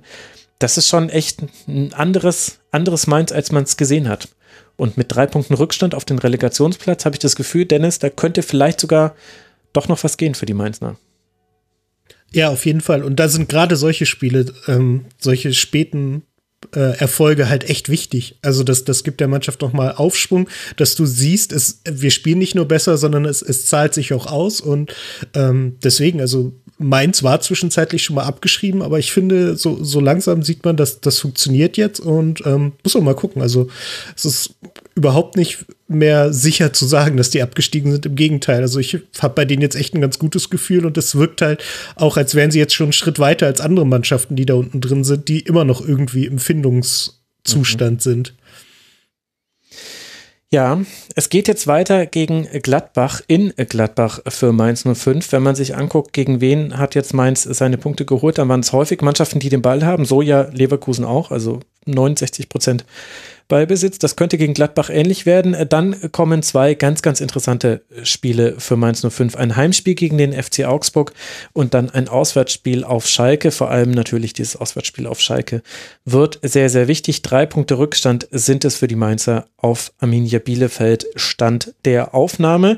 Für Leverkusen ihrerseits sieht das Ganze in der Tabelle nicht mehr ganz so toll aus wie noch vor einigen Wochen. 36 Punkte haben die Leverkusener, liegen damit auf Platz 5. Das ist der Europa League Platz aktuell. Drei Punkte Vorsprung hat man vor Dortmund auf Rang 6 und Gladbach hat auch 33 Punkte, also auch auf die drei Punkte Vorsprung. Aber auch schon drei Punkte Rückstand auf Wolfsburg und Eintracht Frankfurt, also auf die Champions League Ränge. Für Leverkusen geht es jetzt weiter in Bern Spielt man auch in Bahn? Ja, wahrscheinlich ist es eins der wenigen Spiele, was auch da stattfindet, wo es gespielt werden soll. Und dann spielt man in Augsburg. Da bin ich mir immerhin sicher, dass man in Augsburg spielen wird. Das sind die nächsten beiden Gegner für Leverkusen, bei denen sich auch so manches jetzt zuspitzt. Aber das hatten wir ja auch schon in der letzten Schlusskonferenz thematisiert. Damit sind die 2 zu 2 Unentschieden abgehandelt und wir widmen uns dem einzigen, dem letzten Spiel, in dem Tore fallen. Oh, das hört sich jetzt düster an. Jetzt habe ich auch, glaube ich, den Rest der Rasenfunk-Schlusskonferenz schlecht verkauft, aber es ist so. Wir wollen spielen über, sprechen über den VfB Stuttgart gegen Hertha BSC. In einer ganz schlechten ersten Halbzeit schafft es Hertha immerhin nur mit 0 zu 1 in die Kabine zu gehen. Da war mehr drin. Kalajdzic verwandelt einen Freistoß per Kopfball super zum 1 zu 0. Seine weiteren Chancen lässt der VfB aber liegen. Und in der zweiten, da rächt sich das dann. Denn Hertha spielt deutlich besser. Luca Netz trifft nach Vorlage von Sami Kedira zum Ausgleich und ist damit jüngster Hertaner Torschütze der Vereinsgeschichte. Dennis, geht das Unentschieden deiner Meinung nach in Ordnung? Was bleibt bei dir von diesem Spiel hängen? Ja, ich glaube, das geht in Ordnung, aber ich glaube auch beide Mannschaften können mit dem Spiel an sich überhaupt gar nicht zufrieden sein. Also Stuttgart in der ersten Halbzeit noch ähm, halbwegs dabei und haben das auch ganz gut gemacht. In der zweiten ist dann mit dem mit der Einwechslung von Sami Khedira, wie du sagtest, ist das Spiel ein bisschen gekippt zugunsten der Hertha, aber die, die, können halt auch nicht zufrieden sein. Das sind halt beides Mannschaften, die zwischenzeitlich schon mal, beziehungsweise die Hertha wollte gerne weiter nach oben. Stuttgart war zwischenzeitlich schon mal weiter oben und ähm, da ist das Spiel ganz schön versandet und es hat auch nicht so wahnsinnig viel Spaß gemacht, das Spiel zu gucken, muss man sagen. Aber gut, vielleicht sollte ich, die, die restlichen Spiele allgemein sind jetzt, also es passt dahin. Es ist nur unfair, dass ausgerechnet dieses Spiel die Tore gekriegt hat. Ja, wobei in der ersten Halbzeit war ja doch auch schon einiges los auf äh, Stuttgarter Seite. Sprechen wir, sollen wir da vielleicht jetzt wieder über eine Mannschaft, das ist so ein bisschen ein Muster dieser Sendung, die es einfach nicht geschafft hat, ihre Chancen so klar zu verwerten, dass man ein Spiel dann letztlich gewinnen konnte. Und deswegen war die Tür überhaupt noch offen für die Hertha. Ja, absolut. Also ich glaube, auch da reden wir wieder über Chancenverwertung. Also weil die Bälle haben sie eigentlich bekommen, aber dann äh, irgendwie, ja, im Abschluss sehr, sehr schwach. Und ähm, ich glaube, ja, die hätten das in der ersten Halbzeit fast schon klar machen können. Ich frage mich dann, also Chancen kann man ja vergeben, aber ich fand es interessant, dass Stuttgart es jetzt zum wiederholten Male nicht geschafft hat, dann in der zweiten Halbzeit sich wieder so ein bisschen reinzubeißen. Also Hertha hat dann nochmal reagiert, hat äh, eine sehr, sehr schlechte erste Halbzeit sehr gut aufgearbeitet. Das hat auch Pardada danach in der Pressekonferenz nochmal gesagt, dass er, also er hat gesagt, ich bin ruhig geblieben, aber das war richtig schlecht habe ich, hab ich Spielern gezeigt und dann haben wir es gemacht anders in der zweiten also ich finde, über, über ruhig geblieben kann man schon diskutieren, ehrlich gesagt. Vielleicht äh, Paul Dardais Level von ruhig geblieben. Ähm, ja, ja, absolut kann man. Also es war, finde ich, ein sehr gespiegeltes Spiel. Also in der ersten Halbzeit war Stuttgart dran und in der zweiten Halbzeit war dann die Hertha. Also die hätten das in der zweiten Halbzeit auch gewinnen können, finde ich. Mhm. Ähm, ja, und, und dieses Stuttgarter, ich meine, die haben dann in der zweiten Halbzeit ja in der Defensive gut gearbeitet, aber ich finde immer, wenn das, wenn das nicht der Plan ist, dann ist es schwierig. Also man hat das Gefühl, das war so, die Hertha hat sie dazu gezwungen und das ist, finde ich, dann immer schwierig. Also ja, die haben sich da sehr hinten reindrängen lassen, um mal das, die Phrase zu bemühen. Ja, gut, aber es war ja vor allem rund um die Entstehung des 1 zu 1 so und danach gab es ja auch noch weitere Chancen und Du hast schon gesagt, also sie haben gut viele Dinge dann auch verteidigt bekommen. Also gerade Mafropanos hatte da unglaublich gute Werte. Zehn gewonnene Tacklings, fünf abgefangene Bälle, drei geklärte Bälle und einen blockierten Schuss. Und auch jenseits nur von Zahlen hat er das ganz gut gemacht. Äh, bei Carasor hat man noch ein bisschen gesehen, also war dann schon ein Unterschied zu sehen zu Kempf, der in der Dreierreihe diesmal nicht gespielt hat. Anton dann hat die Dreierreihe komplettiert. Aber vor allem hat halt Stuttgart es auch dann nicht mehr geschafft, die Umschaltsituation, die es trotzdem noch gab, irgendwie fruchtbar auszuspielen. Und da, es ist immer sehr schwer, das finde ich zu bewerten, weil man dann immer nicht weiß, okay, ist das jetzt mangelnde Konzentration, fehlt da die Kraft oder war es vielleicht auch einfach Pech? Also in der ersten Halbzeit lief vieles dann schon auch für Stuttgart. Nicht zuletzt ja der, der Freistoß, der nicht unbedingt ein Freistoß war und ob das wirklich abseits war. Ich habe bis jetzt noch keine, keine kein Standbild gesehen, was mir wirklich bewiesen hätte, dass das die Hacke von Toussaint war und nicht der Handschuh von Kalajdzic, der da im, das Abseits vermeintlich aufgehoben hat. Ich glaube jetzt einfach mal dem Video Assistant Referee, die werden das schon hoffentlich noch aus einer anderen Kameraperspektive gesehen haben. Also da sind ja schon Dinge dann für Stuttgart gelaufen, aber in der zweiten Halbzeit hat man es, finde ich, auch Hertha wirklich ein bisschen einfach gemacht. Also da haben auch Endo und Mangala, von denen ich sonst ein Riesenfan bin, irgendwie Räume seltsam offen gelassen, sind manchmal rausgerückt in Situationen, wo, wo sie eigentlich hätten einfach stehen bleiben können schwierig, das irgendwie zu bewerten, finde ich, aus Stuttgarter Seite. Ja, die haben sich irgendwie ein bisschen zerlegen lassen. Also da, man hatte das Gefühl, da ist nicht mehr so viel Plan übrig geblieben.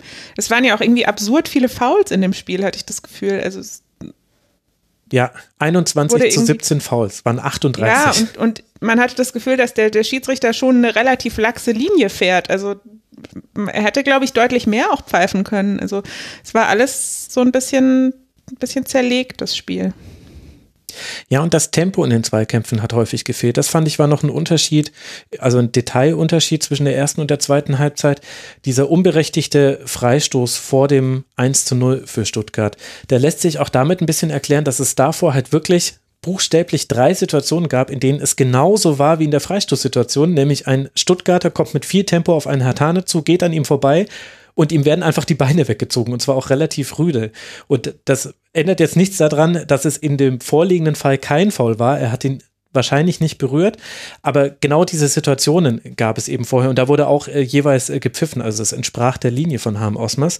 Aber allein dieses im Tempo auf den Gegenspieler draufkommen, das hat Stuttgart in der zweiten Halbzeit gar nicht mehr hinbekommen und eigentlich auch egal wer, also Silas, der das äh, könnte, Tommy, der das könnte, wurden dann auch beide ausgewechselt in der 68. Minute, die haben das nicht mehr hinbekommen. Von Förster war generell wenig zu sehen und Endo und Mangala hatten so viele Dinge zu erledigen, die hatten so viel Buchhaltung im defensiven Mittelfeld zu erledigen, dass die gar nicht mehr auf diese Ausflüge sich begeben konnten und dann fehlt halt vielleicht so ein bisschen der X-Faktor beim VfB, wenn man nicht mehr dieses Tempo hat, mit dem man auf den Gegner zukommen kann. Auf der anderen Seite, Dennis, äh, müssen wir jetzt die oder wollen wir die große Sami Kedira kehrt nach Hause und rettet die Hertha-Geschichte spinnen oder was war für dich so das wichtigste Thema aus Berliner Sicht? Ähm, naja, er hat der Mannschaft schon geholfen, also das hat man gemerkt. Ähm, er, vielleicht hilft ihm aber auch, dass er in der Zeit gekommen ist, wo Stuttgart ein bisschen nachgelassen hat.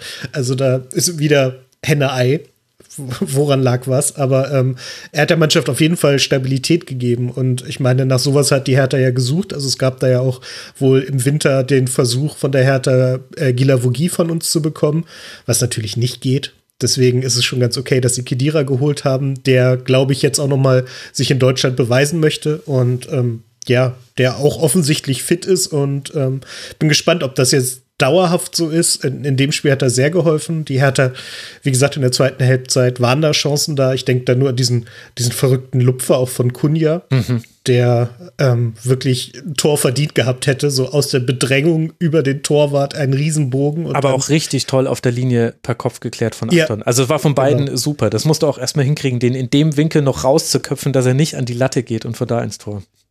Genau das, also da haben alle gut mitgespielt. Also es, es gab die Chancen und ich glaube, wie gesagt, die, also Kedira hilft der Hertha offensichtlich und ähm, muss mal gucken, ob das jetzt reicht, die, die, die Stabilität, weil die, die Klasse im Kader ist ja eigentlich da, äh, um weiter vorne zu stehen, als sie es jetzt tun. Man muss nur gucken, ob sie es auch umsetzen können. Das kann, also fällt mir jetzt schwer nach äh, 30 Minuten Kedira das vorherzusagen. Schade, können wir nicht die große Überschrift äh, draus machen, wie sonst immer im Rasenfunk der Fall ist. Ja, ich, ich wage mal eine Prognose. Ich sage, Hertha BSC wird ab dann wesentlich erfolgreicher Fußball spielen, ab der sie äh, wieder einen Mittelstürmer haben. Es tut mir total leid für Piontek, aber es funktioniert einfach überhaupt nicht. Und mit Cordoba vorne drin, glaube ich, wäre das ganze Spiel anders von von Hertha. Das hat in der ersten Halbzeit ganz krass gefehlt als Anspielstation und in der zweiten Halbzeit hat dann Kunja als Spitze gespielt und das hat unglaublich gut funktioniert. Also lag auch daran, dass Radonjic dann mit auf dem Feld war. Also von Radonjic bin ich Fan. Das könnte auch nochmal ein ganz wichtiger Faktor werden. Der macht die Dinge gut, die Lucky Bacchio leider schlecht macht in den meisten Aktionen. Und Kunja hatte wieder unglaublich viele Aktionen, also nicht nur diesen Lupfer, sondern er hat acht Dribblings gewonnen, er, äh, sechsmal wurde er gefault, also das war so ganz oft, da kamen die ganzen Freistöße von der Hertha her ich, klar, er trennt sich immer noch manchmal ein bisschen spät vom Ball und nimmt vielleicht noch mal einen Schuss zu viel. Okay, das kaufst du mit ein, wenn du Matthäus Kunja hast. Aber wenn der jemanden hätte, der quasi die Arbeit des Anspielbarseins und des äh, einen Gegenspielerbindens ihm abnimmt im Zentrum, dann könnte noch mal wirklich was gehen für Hertha BSC. Das finde ich, hat man in der zweiten Halbzeit dann schon so in Ansätzen erkannt, als eben dann Kunja in der Spitze stand und das schon mal die Abwehr wirklich vor andere Probleme gestellt hat und dann alle anderen auch viel offensiver nachrücken konnten. Also Gendusi war dann offensiver zu finden. Mittelstädt hat viel mehr rausgeschoben, Pekarik gar nicht so sehr. In dem Spiel, vielleicht war das aber auch Ansage. Ich meine, Stuttgart ist ja über die Außen sehr, sehr schnell. Das könnte vielleicht nochmal so ein Faktor werden bei der Hertha. Für dieses Jahr soll wir immer noch sehr, sehr eng aussieht. 18 Punkte, damit hat man Stand jetzt einen Punkt Vorsprung auf den Relegationsplatz. War das jetzt vielleicht so eines der ersten Spiele, wo man sagen kann, jetzt passt die Leistung nicht mehr so ganz zum Tabellenstand bei der Hertha? Hm, nee, das finde ich zu früh. Ich finde, das äh, war gut, wie die zurückgekommen sind und es spricht ja auch für das, was Dada gesagt hat, dass er in der, in der Kabine nochmal nachgelegt hat und aus den Spielern nochmal was rausgeholt hat. Und ich glaube, darauf kann man auch aufbauen. Wie du sagst, auch vielleicht mit noch ein paar personellen Veränderungen. Ähm, zumindest eine. Aber ich glaube, um das zu sagen, ist es zu früh. Ich glaube, das kann wirklich in beide Richtungen gehen. Ja, dem, dem ist nichts entgegenzuhalten. Da habe ich mich vielleicht ein bisschen weit aus dem Fenster gelehnt, vor allem, weil ich mir das Restprogramm von der Hertha erst jetzt gerade angeguckt habe und gesehen habe, ach ja, nächstes ja. Spiel zu Hause gegen Leipzig, dann in Wolfsburg. Okay. Und ich finde, ich finde es bei der Hertha auch wirklich absurd, wie, hm, ja, also wie schlecht man einkaufen kann, ist jetzt sehr polemisch ausgedrückt, weil ich am Ende davon keine Ahnung habe, aber ähm, ich finde, mit einem Investor im Rücken, der ja auch recht prominent seine Investorentätigkeit äh, vermarktet, da erwartet man dann doch ein bisschen mehr. Also wenn ich mir anschaue, wie, wie Bobic bei der Eintracht eingekauft hat, wo du wirklich denkst, okay, puh, da hat irgendwie jeder, jeder Transfer eingeschlagen, so sehr man ihn vorher auch angezweifelt hat. Ähm, mit Ausnahme von Jovic vielleicht. also nicht, dass er nicht eingeschlagen hat, aber das hat keiner angezweifelt. Mhm. ähm, da, das finde ich bizarr bei der Hertha, weil man denkt sich, ihr hättet doch einen einkaufen müssen, der wirklich, wirklich einschlägt. Und jetzt hockt ihr da, wo ihr hockt. Und das Problem ist ja, jetzt ist ja die große Investsumme schon weg. Also das wurde ja jetzt alles investiert in, in, Spieler, wo man davon ausgehen kann, dass die noch besser werden. Also die werden alle nicht das Niveau, das sie jetzt haben, halten. Also gehe ich fest von aus, dass ein Toussaint noch besser wird oder ein Guendouzi oder halt jetzt die Neuverpflichtung, dass sie das Team schon voranbringen werden. Aber du hast jetzt halt sozusagen alle Karten auf den Tisch gelegt und jetzt musst du mal gucken, was dabei rauskommt. Und das ist schon eine Herausforderung, daraus halt ein Team zu machen, das dahin will, wo dein äh, Investor sagt, dass du hingehörst. Und ich sehe, ich sehe da halt auch wieder dieses Problem mit dem, mit dem Anspruch an sich selbst und daraus resultierend dem schlechter umgehen können mit Niederlagen und schlechten Phasen. Also wenn du dich derart offensiv irgendwie als Big City Club vermarktest und irgendwie der nächste, was weiß ich, ja, der nächste FC Bayern oder keine Ahnung sein willst, dann, ja, dann musst du halt auch erstmal vielleicht, also die, die weisere Variante wäre vielleicht gewesen, erst zu liefern und dann zu sprechen. Und ich Ach, glaube, dass ja. das ein ganz großes Ding bei der Hertha ist, weil du halt, wenn du sowas machst, hast du ständig die Angst im Nacken. Das ist das, was ich zum Beispiel gerade bei Werder extrem entspannend finde. Wie ich vorhin sagte, ne? nicht verlieren ist gut. Da ist einfach kein, kein Druck.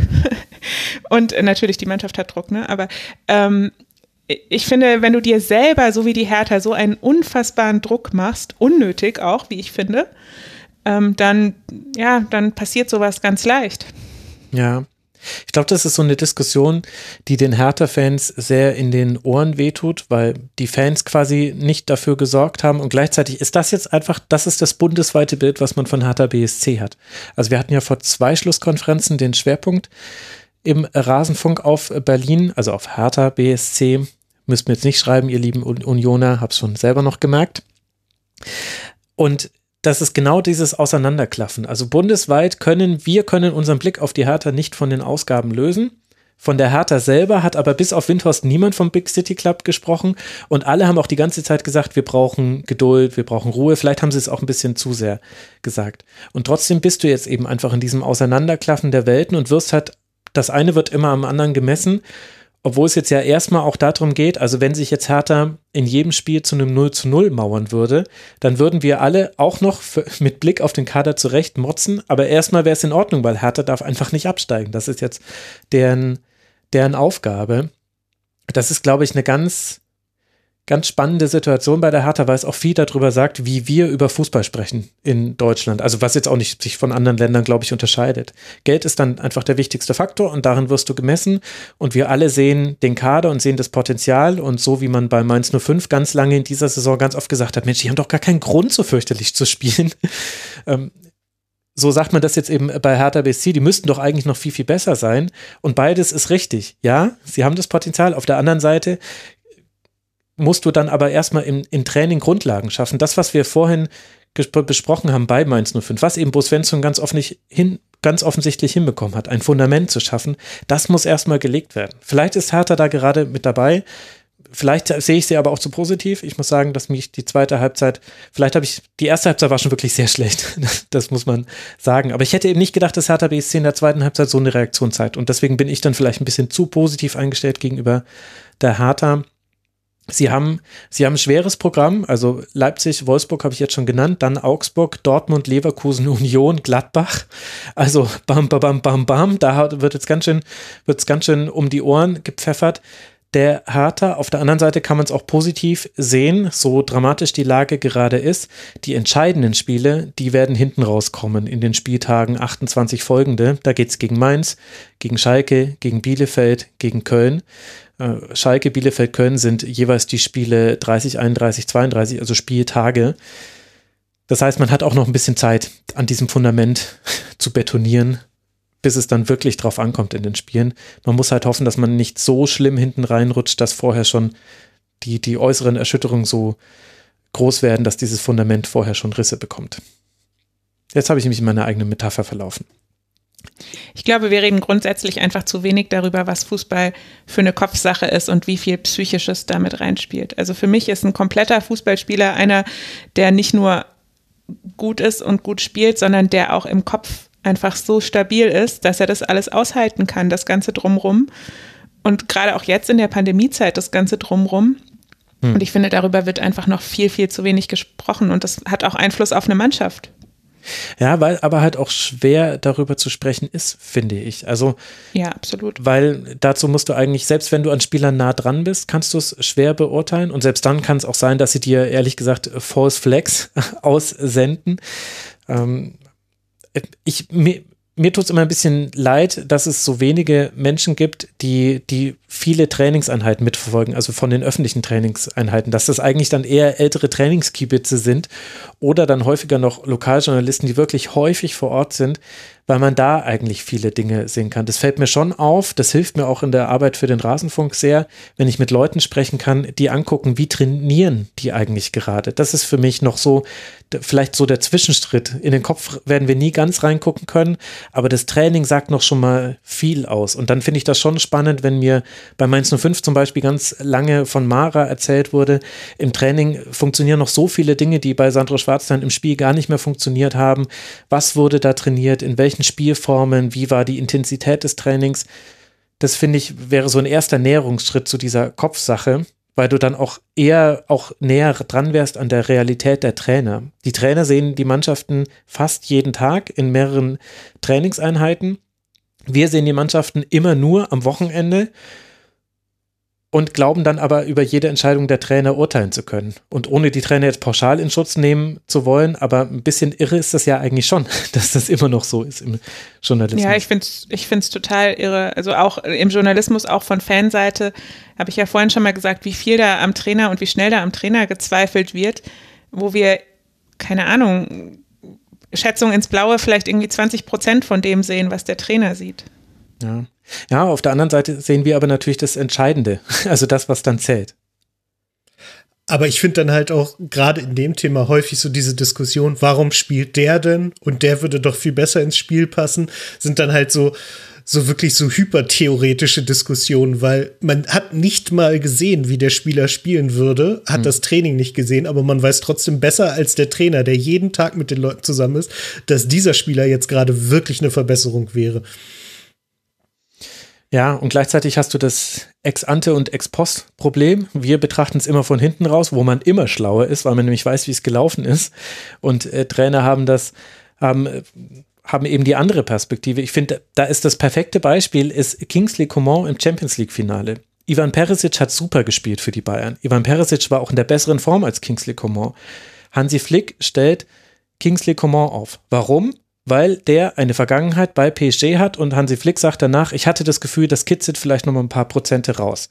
Und dann guckt dir die erste Halbzeit an gegen, gegen PSG. Das war nicht doll von Coman. Und ich habe noch, ein guter Freund von mir hat noch einen, einen, einen Tweet abgesetzt zur Halbzeit. Wenn Coman jetzt nicht rausgenommen wird, dann fahre ich selber runter nach Lissabon und ziehe ihm vom Platz runter. Was natürlich die Pointe hat, dass Coman dann der entscheidende Spieler war. Aber das ist ja auch nochmal so eine interessante Komponente dass, äh, dass Trainer ja auch manchmal auf ihr Bauchgefühl hören, spekulieren müssen. Die müssen im Kopf quasi durchspielen, welche Szenarien für den Spielausgang gibt es denn. Und wir sind dann diejenigen, die aber halt das Spiel sehen und dann danach drüber urteilen und haben dann logischerweise deshalb auch schon mal wieder eine komplett verzerrte Perspektive. Und irgendwie haben aber trotzdem ja auch alle Seiten ihre Argumente. Es wird dann nur manchmal ein bisschen in einem Habitus drüber geredet, wo man das Gefühl hat, nur einer von beiden hätte jetzt die Wahrheit gepachtet. Das macht es vielleicht ein bisschen schwierig. Wie, wie, heißt das in einem leicht anderen Thema, aber dieses There's no glory in prevention? das ist ja im Endeffekt genau dasselbe Spiel. Ja, genau, genau das ist es. Und genau auch dieser Rückschaufehler einfach. Ne? Also du weißt ja auch einfach nicht, wie ist der Spieler gerade drauf. Also der beste, der beste Spieler kann ja auch einfach im Training oder von mir aus morgens beim Frühstück im Hotel den Eindruck gemacht haben, ich, mir geht's gerade nicht so gut. Und diese, diese Fan- und, und auch ähm, Journalistenperspektive ist mir zu oft auf der Grundlage aufgebaut, der Spieler muss immer funktionieren. Mhm. Und ähm, das sind Einblicke, die wir einfach nicht haben. Natürlich können wir irgendwie sagen, okay, dieser Spieler hat sich gerade von seiner Frau getrennt, weiß ich nicht, ist gerade Vater geworden, ne? So alles, was die irgendwie auf Instagram posten, können wir mit einbeziehen. Ähm, aber am Ende weiß das nur der Trainer und nur der Mannschaftskollege, was mit dem Spieler wirklich los war. Und ähm, dieses, diesen Raum für, für Irrtümer, den wir alle immer haben, den müssen wir, finde ich, noch viel mehr anerkennen. Ja, das stimmt vielleicht. Und das ist ja auch, und gleichzeitig muss man ja auch kritisieren dürfen und muss auch Dinge sagen dürfen, die man gesehen hat. Aber eben diesen Freiraum vielleicht hin und wieder lassen. Dass man ja auch zum Beispiel oft den Arbeitsauftrag nicht kennt. Also wenn ich zum Beispiel sage, Pekarik spielt bei Hertha nicht so weit vorgerückt wie Stuttgart, dann hängt das sehr wahrscheinlich damit zusammen, dass sein Gegenspieler Sosa war. Und Sosa der wichtigste Flügelspieler in diesem Spiel für Stuttgart war und generell einer der wichtigsten in dieser bisherigen Saison. Also es scheint sehr, sehr naheliegend, dass der Dada vielleicht auch gesagt hat, macht es mal ein bisschen konservativer, dein Spiel nach vorne. Wir lösen das über den linken Flügel eher oder, oder wir schicken Dodi, also Luke Bacchio, der vor dir spielt. Aber genau, weiß es nicht. Kann auch sein, dass Dada ihm gesagt hat, du musst jetzt Sosa richtig in der Abwehrarbeit binden und er hat aber, hat es dann aus welchen Gründen auch immer nicht gemacht. Das ist, ja, es ist wirklich schwierig finde ich. Ähm, da auch immer die richtigen Zwischentöne zu treffen, ohne dass man immer einerseits, andererseits macht. Das ist immer so mein Problem, dass ich immer auf alle Spiele mit einerseits, andererseits gucke und am Ende hast du manchmal das Gefühl, ja geil, das ist, als hätte ich jetzt irgendwie meine offene Hand unter eine Sanduhr gehalten, hängen geblieben ist eigentlich nichts. Ja, ich finde, es ist völlig okay, in einem Spiel konkret zu sagen oder auch in einer Phase vielleicht zu sagen, dieser oder jener Spieler hat das nicht gut gemacht, hat das richtig schlecht gemacht auch, weil ich glaube, das wissen die alle selbst. Ähm, aber halt daraus nicht so ein, so ein generelles Ding zu stricken, wie dieser Spieler ist einfach schlecht, dieser Spieler passt einfach nicht zur Mannschaft, dieser Spieler äh, hat ein Kopfproblem, was weißt du, weil das wissen wir einfach alle nicht.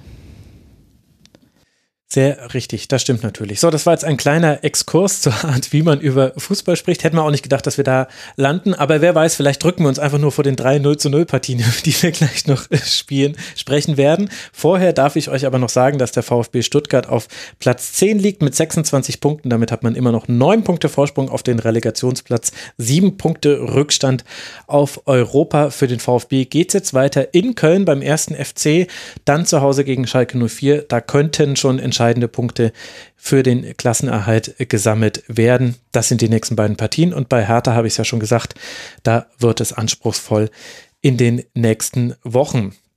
Bei anspruchsvoll sind wir auch dann im Schwerpunkt Thema dieser Schlusskonferenz äh, gelandet. Wir wollen sprechen über den VfL Wolfsburg. Wir wollen aber auch sprechen und vielleicht damit dann auch beginnen, Dennis, über Borussia Mönchengladbach. Die beiden Mannschaften trennen sich, wenig überraschend, nachdem ich es jetzt schon ungefähr 13 Mal gespoilert habe, mit 0 zu 0 im Topspiel dieses Spieltags am Samstagabend. Damit rutscht Wolfsburg auf den vierten Tabellenplatz mit 39 Punkten. Gladbach verpasst es, die Patzer von Leverkusen und Dortmund auszunutzen und Punkte auf sie gut zu machen, beziehungsweise Dortmund hätte man auch schon überholen können. Bevor wir gleich länger über Wolfsburg sprechen, wie hat dir denn Gladbach in diesem Spiel gefallen? Ganz kurz, es war das Sonntagsspiel. Das Sonntagsspiel, ähm, ja. Du hast gerade Samstagabend gesagt, aber so, das ist ja nur Klinge. Nee, äh, ich fand die Gladbacher echt gut. Also, ähm, das ist ein starkes Team, das hat man auch gemerkt. Ich fand stark, wie Elvedi und Ginter Weghorst mehr oder weniger aus dem Spiel genommen haben. Also ganz kriegst du den halt nicht tot, weil der halt, notfalls läuft er dann halt zum eigenen Strafraum und macht da was. Also irgendwo hat er halt immer Ballaktion. Aber ähm, ja, gerade die Innenverteidigung war sehr, sehr stark. Nach vorne ging dann nicht so viel, muss man sagen. Also da hat unsere Mannschaft die schon relativ gut rausgenommen. Es gab eine, eine Phase, in der Gladbach stärker war, aber so über die gesamte Spielzeit war der VfL, also der, aus Wolfsburg, der VfL, die stärkere Mannschaft. Und ähm, das ist aber auch okay, weil da ist wieder der, der Effekt auch des Selbstbewusstseins. Wolfsburg, wir haben jetzt, ich glaube, sechs Spiele in Folge zu null gespielt. Ähm, die, die Mannschaft spielt seitdem praktisch unverändert und da entsteht halt auch ein gewisses Selbstbewusstsein und dann ist es gar nicht so leicht, gegen eine Mannschaft zu spielen. Und Gladbach hat das wirklich gut gemacht, ähm, sind von der Spielanlage her gar nicht so groß anders. Also die, die beiden Trainer kennen sich ja auch noch aus äh, Österreich und ja, das hat man gemerkt, dass man da auf Augenhöhe aufeinander trifft und ähm, ja, bei diesem Spieltag konnte es dann ja eigentlich nur 0 zu 0 ausgehen. Wir haben es alle kommen sehen.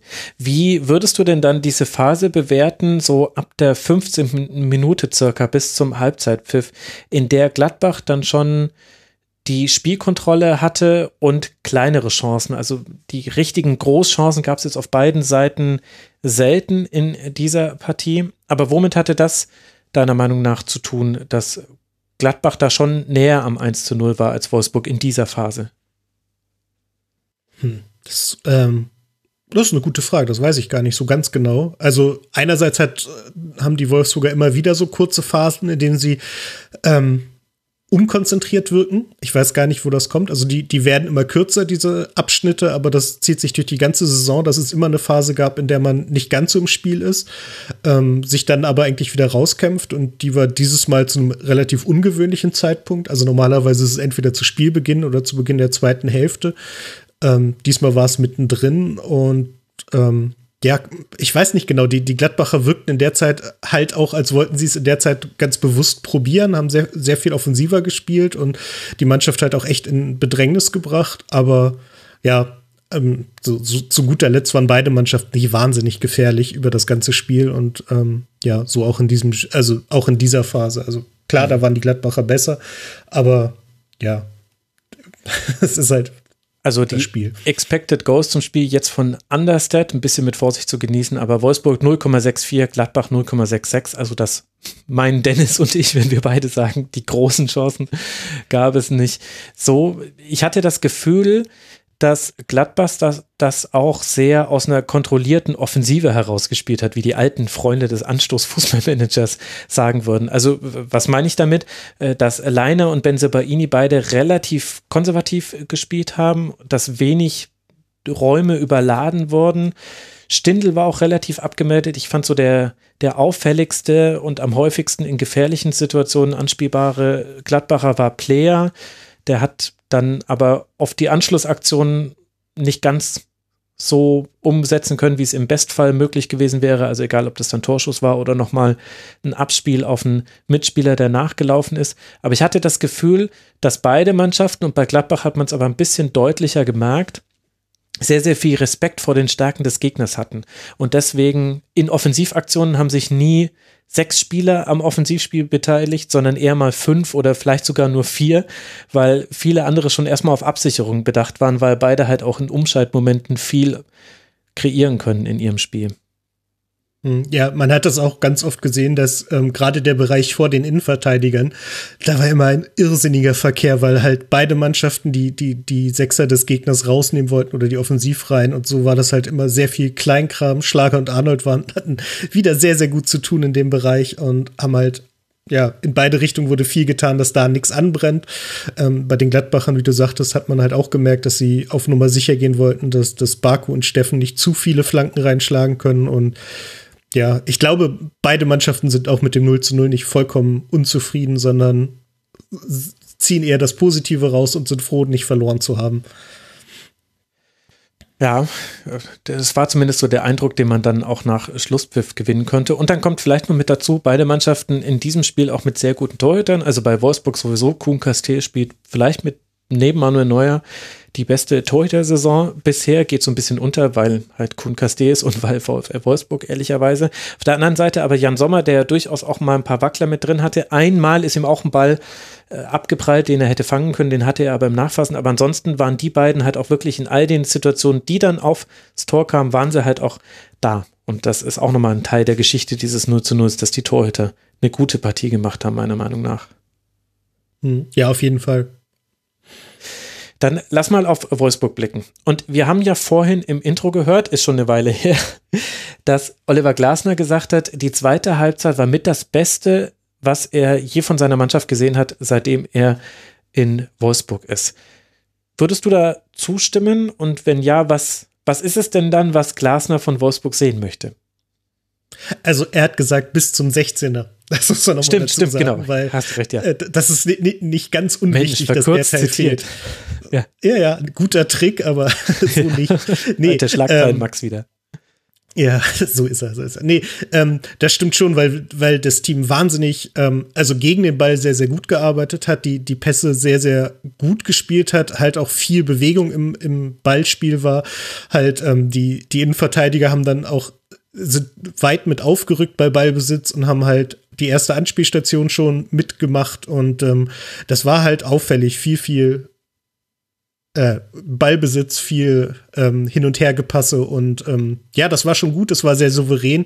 Also es, es wirkte auch alles überlegt. Man hat auch versucht, nach vorne zu spielen, weil das Hin- und Hergepasse, das konnten wir lange schon sehr, sehr gut, aber jetzt hat es halt auch eine neue Richtung gekriegt und ähm, das ist schon auffällig und ähm, ja, es macht Spaß zu sehen, wie sich das entwickelt. Das ist jetzt so nach und nach mit Riedle Baku vor allem, der mhm. nach vorne, also der ja eigentlich eingeplant war als Rechtsverteidiger, jetzt äh, irgendwie rechts außen spielt und das einfach wahnsinnig gut macht. Unglaublich ballsicher mit einem Babu zusammen ähm, Kommentatoren zur Weißglut bringt, aber hin und her passen, weil ein Babu Baku, das ist kompliziert. Ich hätte auch gerne noch Bebu bei uns, einfach nur um es noch komplizierter zu machen. Aber ähm, die beiden zusammen, das ist schon wirklich eine richtig starke rechte Seite, ähm, die auch Benzobaini wie immer wieder mal so vor, vor einige Probleme gestellt haben. Aber ja, wie ich schon sagte, im Strafraum war Wechhorst wirklich gut abgemeldet. Das haben die Gladbacher gut gemacht. Und ja, deswegen war es nur bis zum Strafraum wirklich gut. Ja, die Innenverteidigung, die hatten einen sehr guten Tag. Also sowohl Lacroix und äh, Brooks als auch Ginter und Elvedi, die haben auch wirklich sehr, sehr viel dann sehr, sehr gut gelöst. Also es gab schon immer diese Situationen, in denen man kurz die Luft anhält, weil es hätte ein Schuss dabei herauskommen können, aber meistens war dann jemand mit, da, da, mit dabei, der gerettet hat.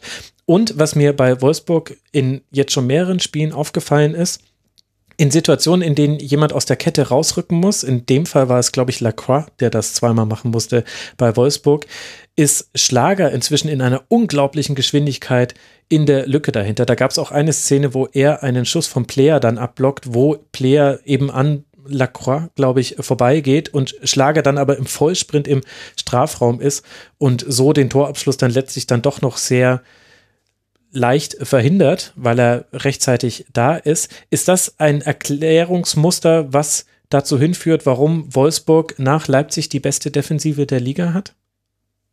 Hm, ja, definitiv. Also mal abgesehen davon, dass das Personal in der, in der Abwehrkette wirklich sehr, sehr gut eingespielt ist, ist es halt die Tatsache, dass mit, dass Arnold und Schlager die Mechanismen halt super gut mit der Abwehr abgestimmt haben. Es ist halt wirklich nie jemand ganz alleine. Es wird immer füreinander gearbeitet. Die, die, wenn jemand irgendwo hin muss, nimmt jemand anders die Position ein, wie du gesagt hast. Und das funktioniert halt wirklich reibungslos. Paulo Ottavio steigert sich immer mehr rein. Der, der wird nie der beste Fußballer sein. Ich glaube, Roussillon ist dann doch noch mal fußballerisch eine Klasse stärker, aber der ist halt irrsinnig schnell und spielt mit so viel Herzblut da hinten, dass es hält das halt alles zusammen. Jay Brooks, der ich weiß nicht, seinen zweiten, dritten Frühling bei uns erlebt und wirklich mal souverän ist und Lacroix, der ähm, ja, gekommen aus der zweiten französischen Liga, auch eine irrsinnige Entwicklung nimmt. Also das ist wirklich gut. Dazu ein Babu, der sich jetzt endlich in der Bundesliga wirklich stabilisiert und zeigt, warum wir ihn geholt haben. Das ist schon wirklich stark und ja, wie du sagtest, die, die Abläufe passen auch auf den Außen, Steffen und Baku, die dann halt auch unterstützen und ähm, Gerhard und Wechos, die die ersten sind, die den Ballbesitz anlaufen. Das ist halt so dieses, dieses klassische, der, der Stürmer ist der erste Verteidiger. Das klappt halt wirklich, weil das, das Pressing wirklich auf dem ganzen Platz unangenehm ist und was halt auch echt auffällig ist, bis zur 90. Minute. Also da wird ganz selten mal vom Gas gegangen. Da wird immer versucht, früh ähm, zu stören, äh, Ballgewinne schon im, im, gegnerischen Viertel. Wir haben teilweise an der, an der Grundlinie des Gegners Ballgewinne gehabt, weil so gepresst wurde. Und das ist halt echt schon beeindruckend. Das könnte dann auch eine Antwort auf die Frage von Krischi aus dem Forum sein, die ich auch deshalb stelle, weil sie so ein bisschen das persifliert, was ich auch hier im Rasenfunk gesagt habe, zumindest am Beginn der Saison. Er fragt, wie hat Glasners Wolfsburg von, boah, grottenlangweilig, die spielen immer nur denselben Scheiß zu, sie sind neben Frankfurt aktuell die ganz heiße Nummer in der Liga geführt. Hängt das mit der Intensität zusammen, die jetzt einfach über 90 Minuten durchgehalten wird und deswegen braucht man das nicht mehr, dass man sich nach einer 1 zu 0 Führung dann eben erstmal tiefer postiert, was ja der Hauptkritikpunkt von mir an Wolfsburg lange in der Saison war? Ich glaube schon. Und ich glaube, die Personalaufstellung gerade ähm, entspricht halt mehr den Wünschen des Trainers und deswegen traut er sich auch mehr. Also Yannick Gerd auf der 10 ist halt kein richtiger Zehner, also ähm, der ist halt auch mehr ein verkappter, eine falsche Sechs, könnte man sagen, die halt einfach ein bisschen weiter vorne ist und früher da mit, mit anarbeitet.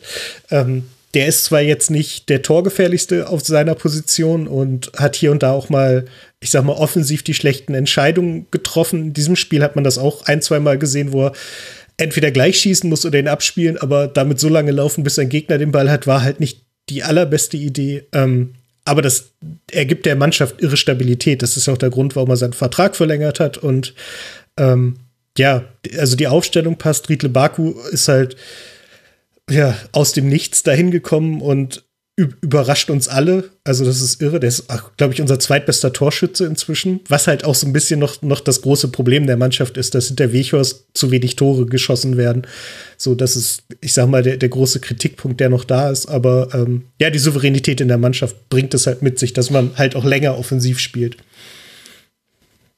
Okay, ich habe jetzt kurz gewartet, ob Solveig noch was zum äh, Eintracht Frankfurt der Liga ist jetzt äh, VfL Wolfsburg äh, sagen möchte. 14 Tore hat Wechhaus gemacht, vier hat Baku gemacht. Aber Solveig, da würde mich deine Meinung schon noch interessieren, nachdem ja auch die Eintracht-Mannschaft ist, die ganz lange über die Intensität gekommen ist. Glaubst du, das ist ein Vorteil gerade in dieser Saison für Mannschaften, wenn man eben nicht die Mehrfachbelastung hat, dass man das auch besser auf den Platz bekommt, als eben zum Beispiel Leverkusen, Dortmund und in Teilen ja auch Gladbach, wo wir schon in so vielen Spielen diese Saison konstatieren mussten, sie konnten das, was sie umsetzen wollten, nicht über 90 Minuten durchziehen? Äh, ja, ich glaube grundsätzlich absolut, dass das ein Faktor ist. Und gerade ähm, jetzt auch in dieser Pandemiezeit, glaube ich, also ich bin persönlich sehr, sehr froh aus vielen verschiedenen Gründen, dass die Eintracht nicht groß reisen muss. Ähm, und ich glaube, dass es auch, auch mental ein Faktor ist. Und natürlich, was, was die, ähm, die sportliche Belastung angeht.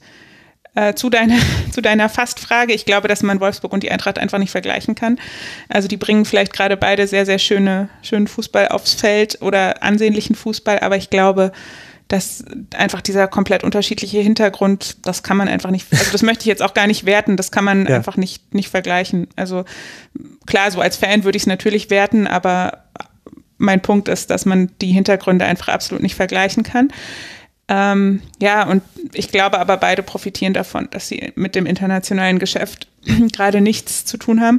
Ich habe das Anfang der Saison auch schon mal irgendwo gesagt. Ich glaube, diese Atempause für die Eintracht ist gerade sehr, sehr gut, um eben die Zeit zu haben, dieses Fundament sicher zu bauen.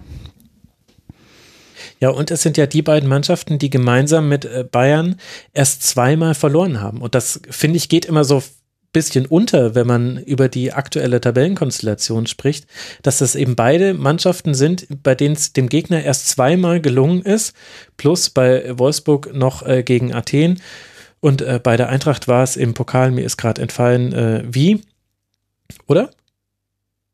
Doch, gegen Leverkusen, genau. Ja, richtig. Ja, äh, dass ja, man, ja, genau. Äh, dass man erst zweimal verloren hat. Also es ist sehr, sehr schwer, diese beiden Mannschaften nicht nur gegen sie in Führung zu gehen, sondern sie dann auch unten zu halten und eben den, den Punkt, den Dreier dann auch wirklich mitzunehmen. Ja. Wegen, wegen dieses Fundaments eben und auch diese, diese vielen Unentschieden, die die Eintracht ja hatte.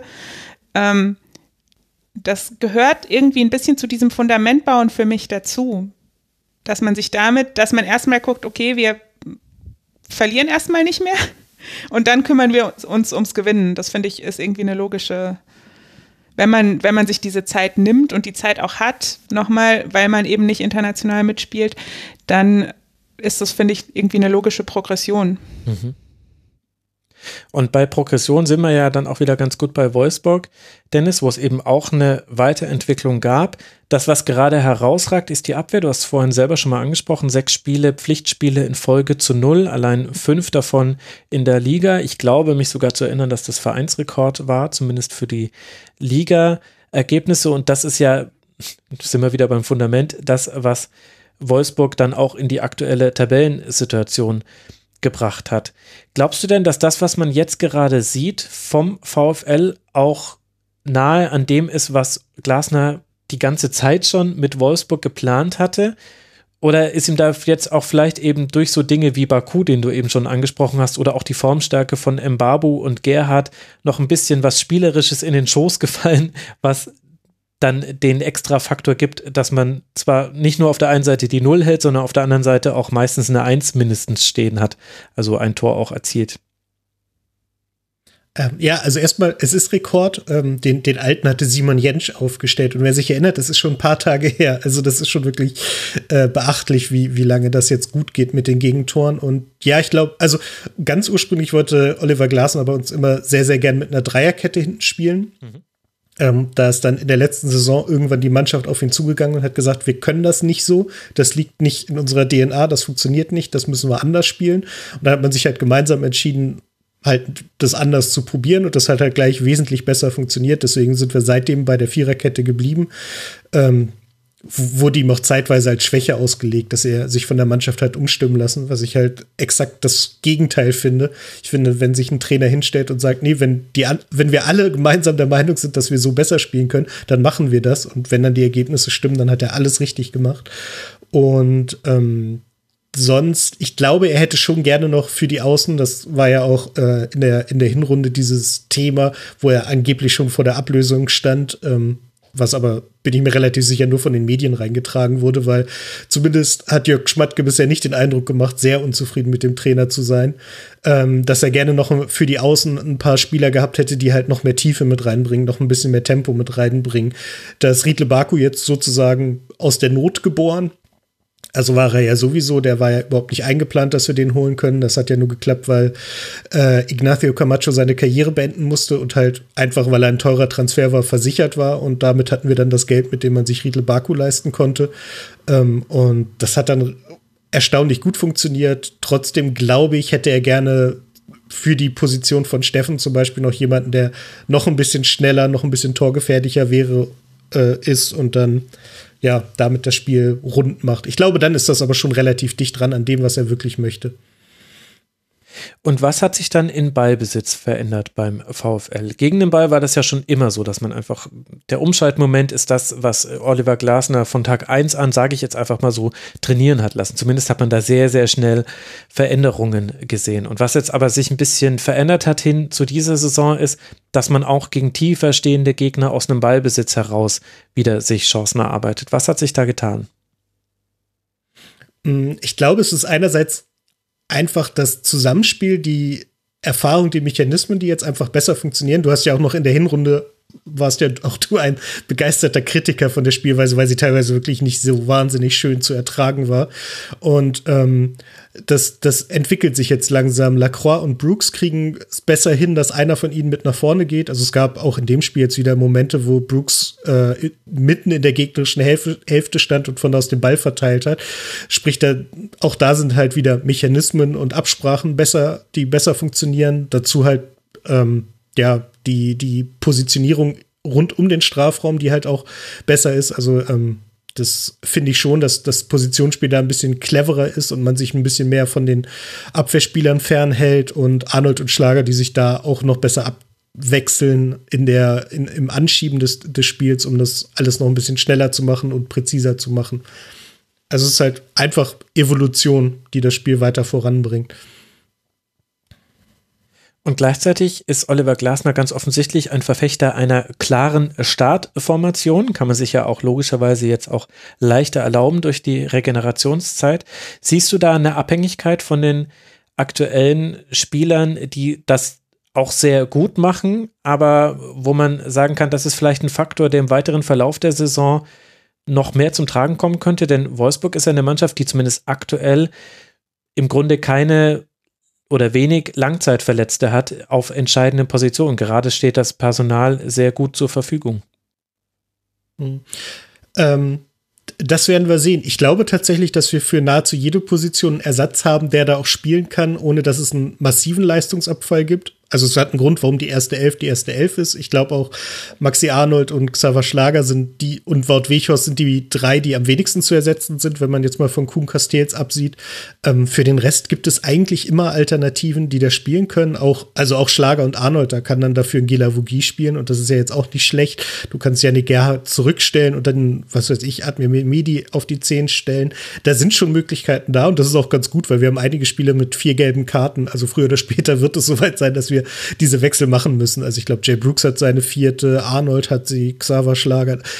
Es wird in den nächsten Wochen auch dazu kommen, dass andere Spieler in der Startelf auftauchen. Und ähm, ja, dann werden wir sehen, wie gut das funktioniert. Aber ich weiß gar nicht mehr, welche. Ich glaube, gegen Schalke war das. Ähm, im Pokalspiel, wo Wolfsburg sich zeitweise relativ schwer getan hat und äh, Schalker, die von dem Bundesliga-Alltagsdruck ein bisschen befreit waren, die halt echt gut aufgespielt haben. Und da gab es halt den Moment, wo in der zweiten Halbzeit Joshua Gilavogi eingewechselt wurde.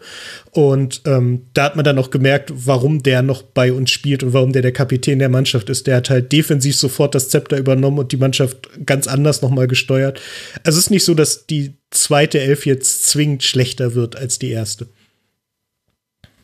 Wobei du da mit Gilavogi natürlich auch das Paradebeispiel angesprochen hast, aus dem vielleicht auch an einem anderen Bundesliga-Standort ein größeres Thema gemacht werden würde. Also der Kapitän, der eben aktuell in der Startformation keine Rolle spielt.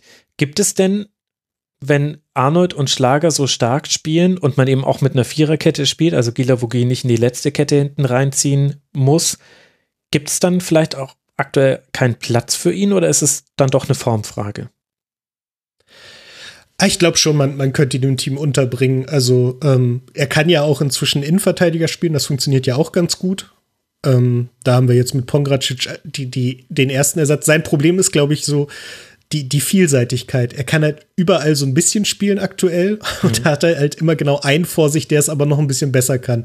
Aber ähm, spricht nichts dagegen, ihn, also wenn man Arnold und Schlager ein bisschen versetzt aufstellt und einen von beiden auf die Zehn, dann kann Josh locker halt auch mit bei den Sechsern mitspielen. Also das ist halt einfach gerade eine, eine gewisse Formfrage, vielleicht auch eine Philosophiefrage. Und ich glaube auch, warum es nicht so laut wird, um ihn, ist halt auch, weil er das annimmt, weil er halt sagt, er, er hilft der Mannschaft, wo er kann. Und wenn der Trainer gerade sieht, dass es auf der Bank ist, natürlich wird er nicht ewig bei uns auf der Bank sitzen wollen, so ist es nicht, aber ähm, der, der hilft halt der Mannschaft und ist halt auch wirklich nach wie vor der Führungsspieler. Also das steht völlig außer Frage, dass er der Chef ist.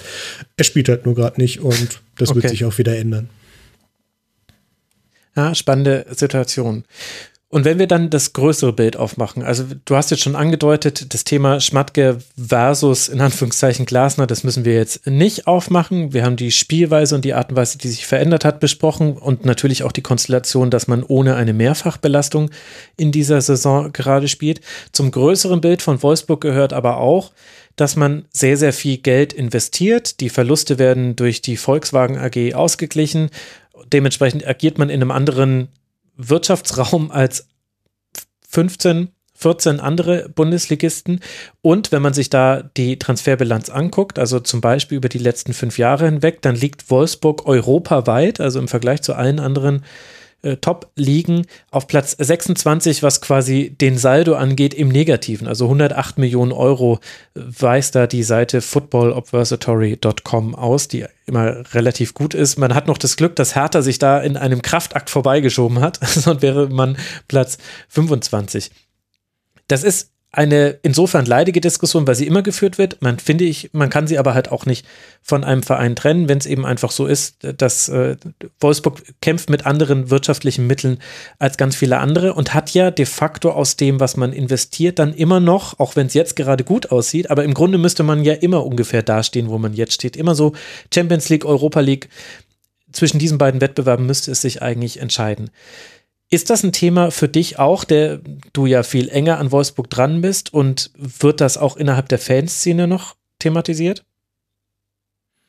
Mm, ja, auf jeden Fall. Ähm, aktuell sieht man aber, dass, ähm, dass man versucht, das ein bisschen zurückzufahren. Sprich, also diese, diese Draxler-Transfers und sowas, das sieht aktuell nicht mehr danach aus, als würde es die in nächster Zukunft geben. Ähm, wie gesagt, Riedle Baku konnten wir nur kaufen, weil wir halt diese, diesen, diesen Bonuscheck aus dem traurigen Karriereende von Camacho gekriegt haben.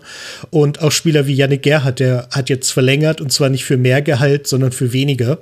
Da ähm, versucht man jetzt gerade einfach Finanzen besser einzusetzen und das auch nach und nach runterzudrehen. Das kann man jetzt nicht von heute auf morgen machen. Das ist halt eine, eine langwierige Sache, so wie wir lange oder na, leider nicht so lange, wie wir es gern hätten, gebraucht haben, um das Geld auszugeben, versuchen wir jetzt halt langsam was zurückzufahren.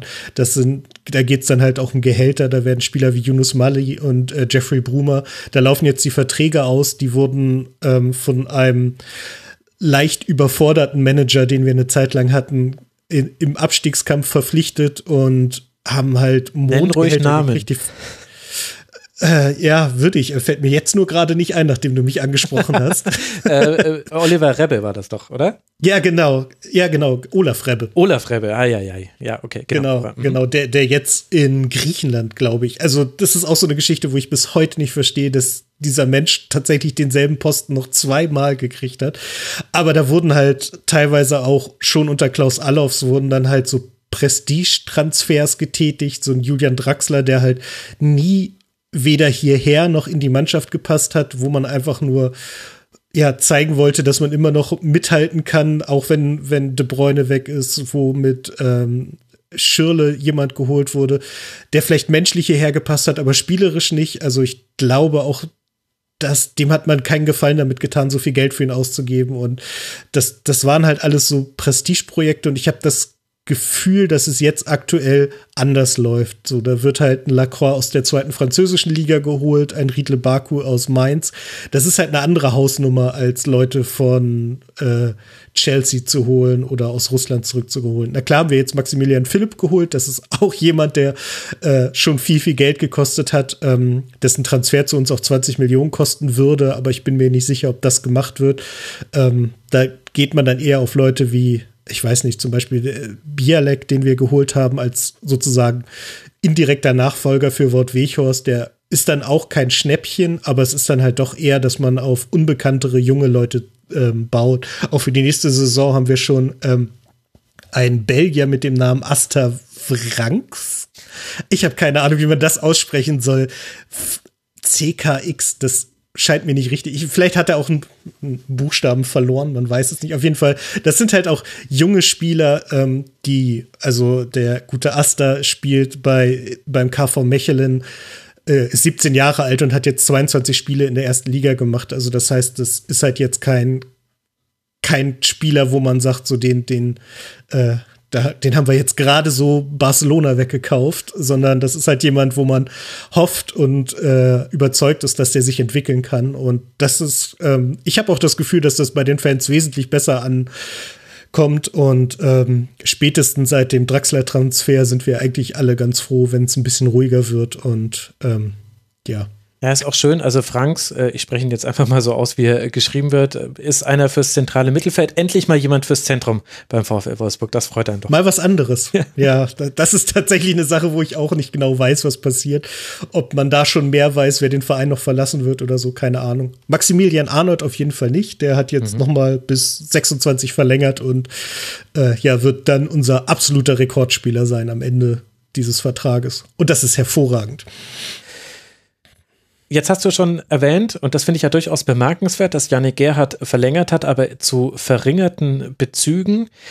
Woher kommt denn dieser Umschwung beim VfL? Welche Rolle spielt denn der Volkswagen-Konzern? Kommt so eine Ansage dann von oben, ey, wir haben jetzt keine Lust, euch nächstes Jahr wieder 40 Millionen Verlust auszugleichen? Ist das eine Abkehr, die mit der Personalie Schmatke zu tun hat? Mit Corona? Ich glaube, es hat einerseits mit dem mit der Gesamtkonstellation beim Volkswagen-Konzern zu tun, der halt ja unter den Dieselgeschichten doch gelitten hat. Naja, nicht gelitten, weil sie haben es ja selbst verursacht. Aber ähm, also du weißt, finanziell war das halt nicht die beste Zeit und da hat man auch da gesagt, dass es vielleicht nicht so super ist. Ähm, ja, so viel Geld dafür auszugeben und dann noch beliebig, weil das Problem ist, für einen Volkswagen-Konzern ist das, was er in, in den VfL steckt, ist kein großes Geld. Aber das Problem ist, es klingt halt alles noch so viel mehr. Und deswegen muss man da halt immer das so ein bisschen ja, gegeneinander abwiegen, wie viel man reinstecken kann und wie die Außenwirkung ist. Und deswegen ist man da halt auch davon abgegangen, so sozusagen die beliebigen Preise reinzufeuern, sondern es gibt halt eine klare Ansage, wie viel ausgegeben werden kann. Und dann wird halt geguckt, was man daraus machen kann. Und ähm, ich glaube, Jörg Schmatke ist da ist da auch nicht undankbar. Ich glaube, der, der weiß sehr wohl, was er daran hat und ähm, macht das Beste draus, was er kriegen kann. Und das funktioniert aktuell hervorragend. Und glaubst du, dass der VfL auf einem Weg ist, damit auch mehr Menschen für sich zu begeistern? Also ich will jetzt gar nicht die Auswärtsfans-Debatte führen weil jetzt aktuell während Corona ist es sowieso albern. Mensch, ich bringe da gar, gar niemanden ins Stadion, das ist ja Wahnsinn. Aber es ist ja durchaus ein Thema gewesen und vor allem ja auch eines, was zum Beispiel auch Oliver Glasner, wenn ich mich richtig erinnere, in der letzten Saison auch thematisiert hat, dass er gesagt hat, ey, wir spielen hier Europa League, dafür haben wir eine, eine Saison lang uns wirklich reingehauen und jetzt sitzen hier, doof gesagt, sitzen hier jetzt einfach nur 20.000 Hansen, das ist ein bisschen, schade. Glaubst du, dass es dem VfL gelingen kann, mit einer Spielweise, mit sportlichem Erfolg da überhaupt noch was dran zu verändern? Oder ist es vielleicht einfach eine Konstante, die man akzeptieren muss in Wolfsburg? Ich glaube von beiden so ein bisschen. Also ich glaube tatsächlich, dass, ähm, dass es völlig logisch ist, dass der VfL halt nicht die, die riesen Fanmassen an sich zieht, weil hier ist halt nichts also wenn man hier ist, Wolfsburg ist eine relativ kleine Stadt. Es ist ein, äh, im, Umfeld gibt es halt viele andere Vereine. Also ne, Eintracht Braunschweig ist jetzt nicht gerade spielerisch so, so weit vorne aktuell, aber trotzdem ist es halt, ähm, also wenn man mal sieht, woher Leute ihr, ihr Fantum holen, dann ist es häufig sind es die Eltern und sowas. Und meine Eltern, die wussten halt lange nicht sozusagen, dass es den VfL gab, ähm, weil die halt ähm, nachdem sie ja Gründungsmitglied in der zweiten Liga waren, ist der VfL erstmal schön nach unten weg verschwunden. Und so aus der Historie sind dann die Leute halt eher zur Eintracht Braunschweig oder zu Hannover gegangen. Ähm, auf der anderen Seite haben wir keine anderen Vereine, sondern einfach eine Grenze.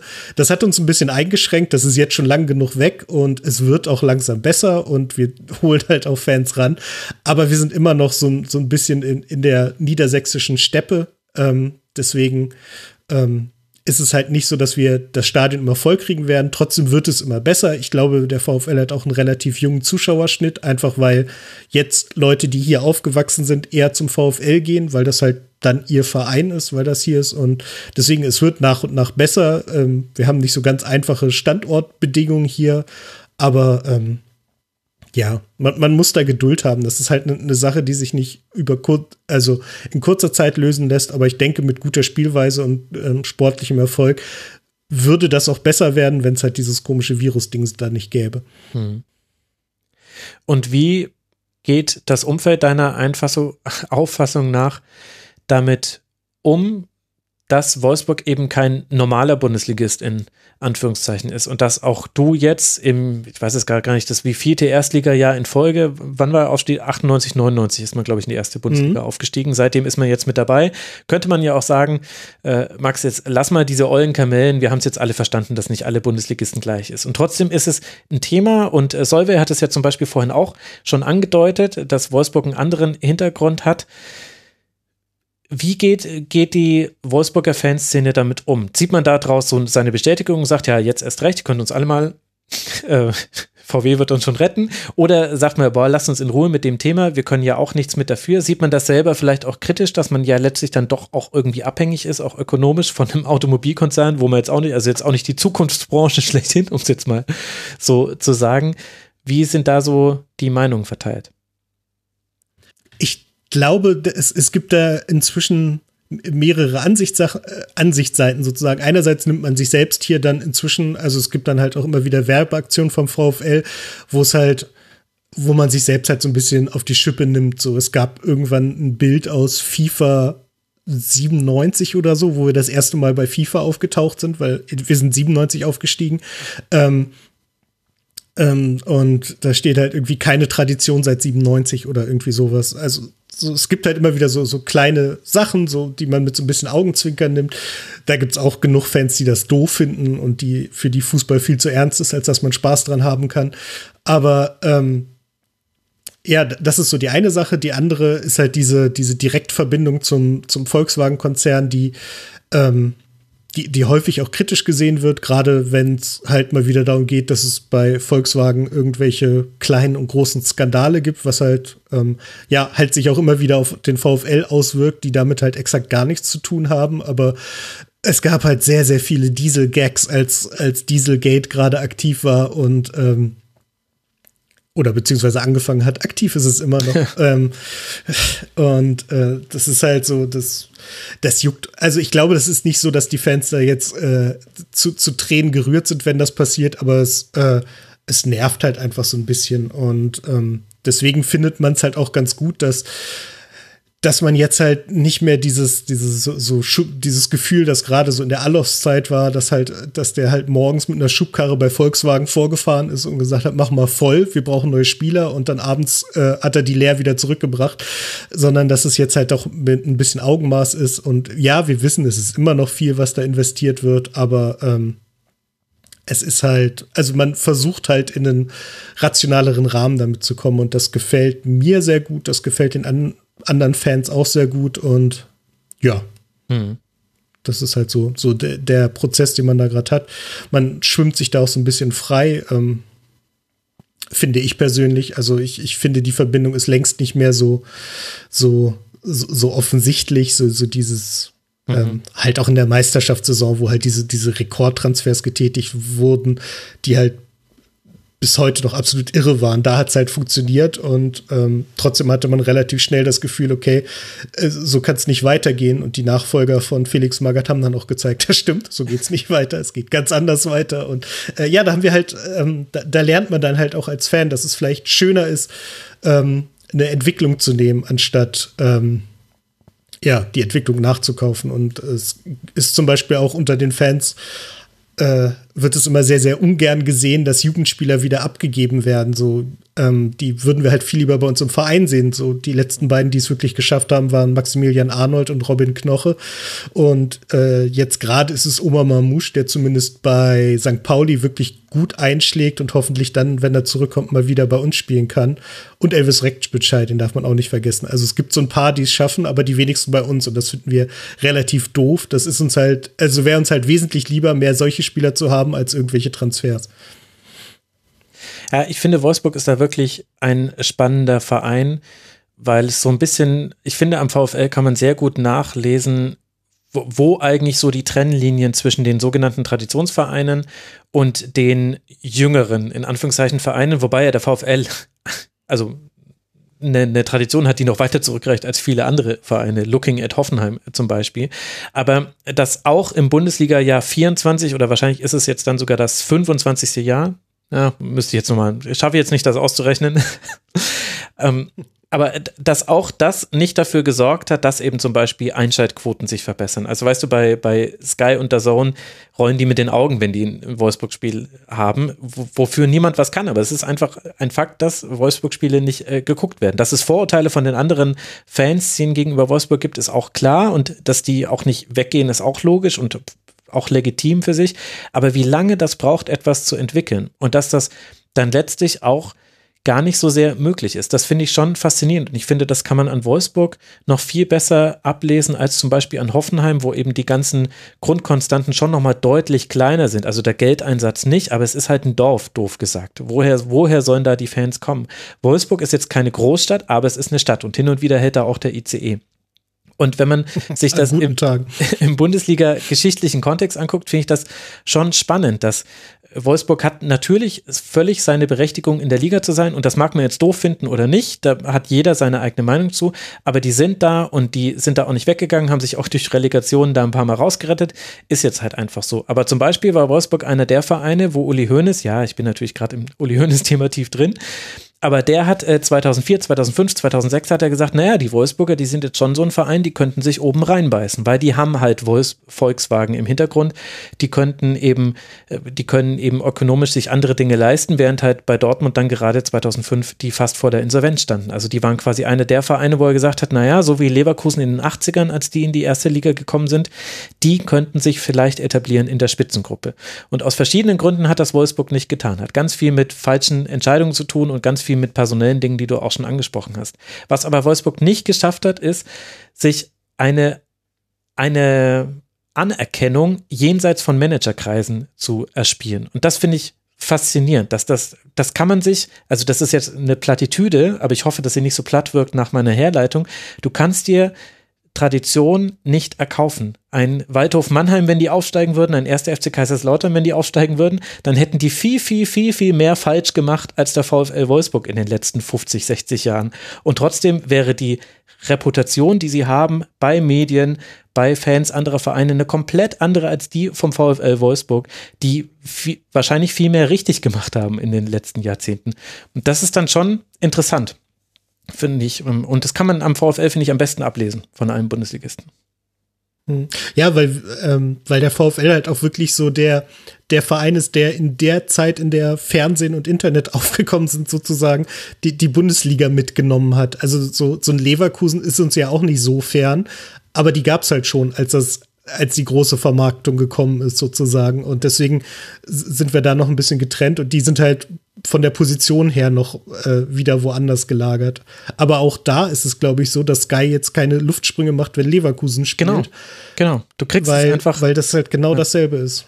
Du, du kannst einen Verein mit Geld zu sportlichen Erfolg führen, äh, auch und muss dafür auch was leisten. Also ich will nicht sagen, dass es jetzt alles total einfach wäre, aber was du nicht erzwingen kannst, ist selbst mit internationalen Erfolgen. Leverkusen hat ja durchaus auch schon mal Dinge gewonnen und Dinge auch fast gewonnen mal.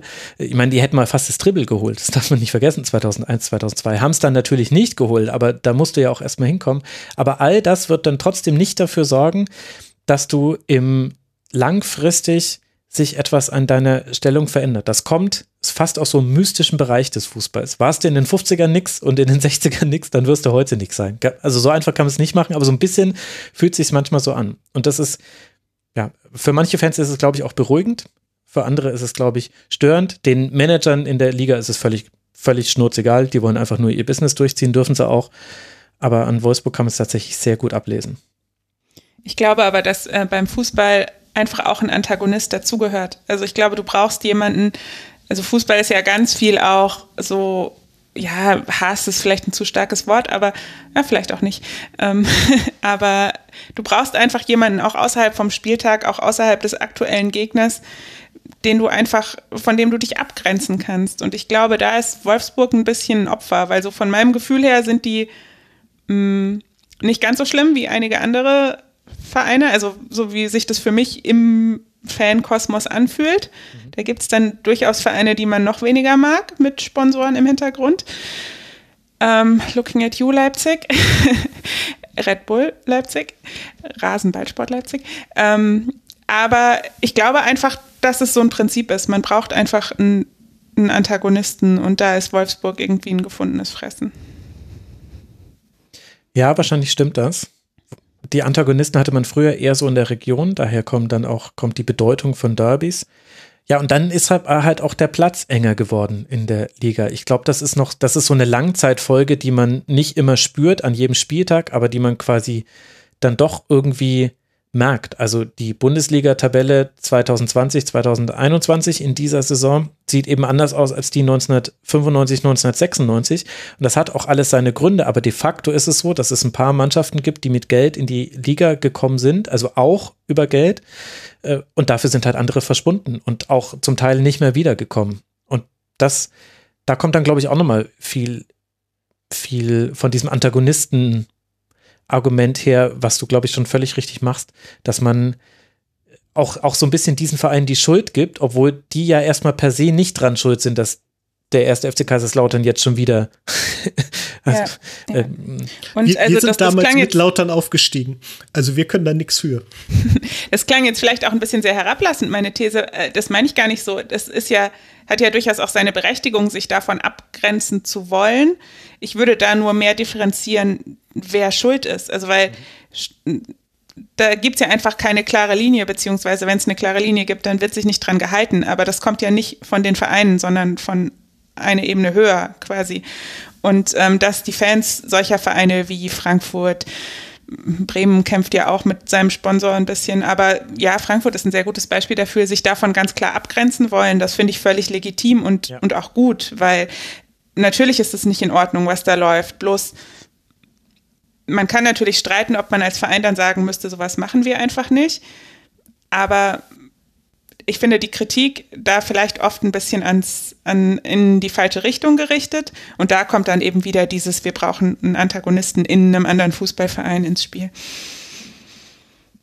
Ja. Ich muss noch mal ganz schnell, einfach weil es mir unter den Nägeln brennt. Max, du hast gerade gesagt, dass Vereine mit viel Geld in die Liga gekommen sind. Das ist bei uns explizit nicht so. Als wir aufgestiegen sind, waren wir ein kleiner Zweitligist, der mit einer sehr, sehr wenig veränderten Mannschaft, die das Jahr vorher fast Stimmt. aus der zweiten Liga abgestiegen Stimmt. wäre, in die erste aufgestiegen sind. Das kam erst ein paar Jahre später, dass ähm, der Volkswagen-Konzern erst den Verein übernommen hat. Und auch dann war es noch so, dass ähm, unser erster großer Transfer war Martin Petrov, den wir dann äh, relativ zügig an Manchester City, glaube ich, weitergegeben haben.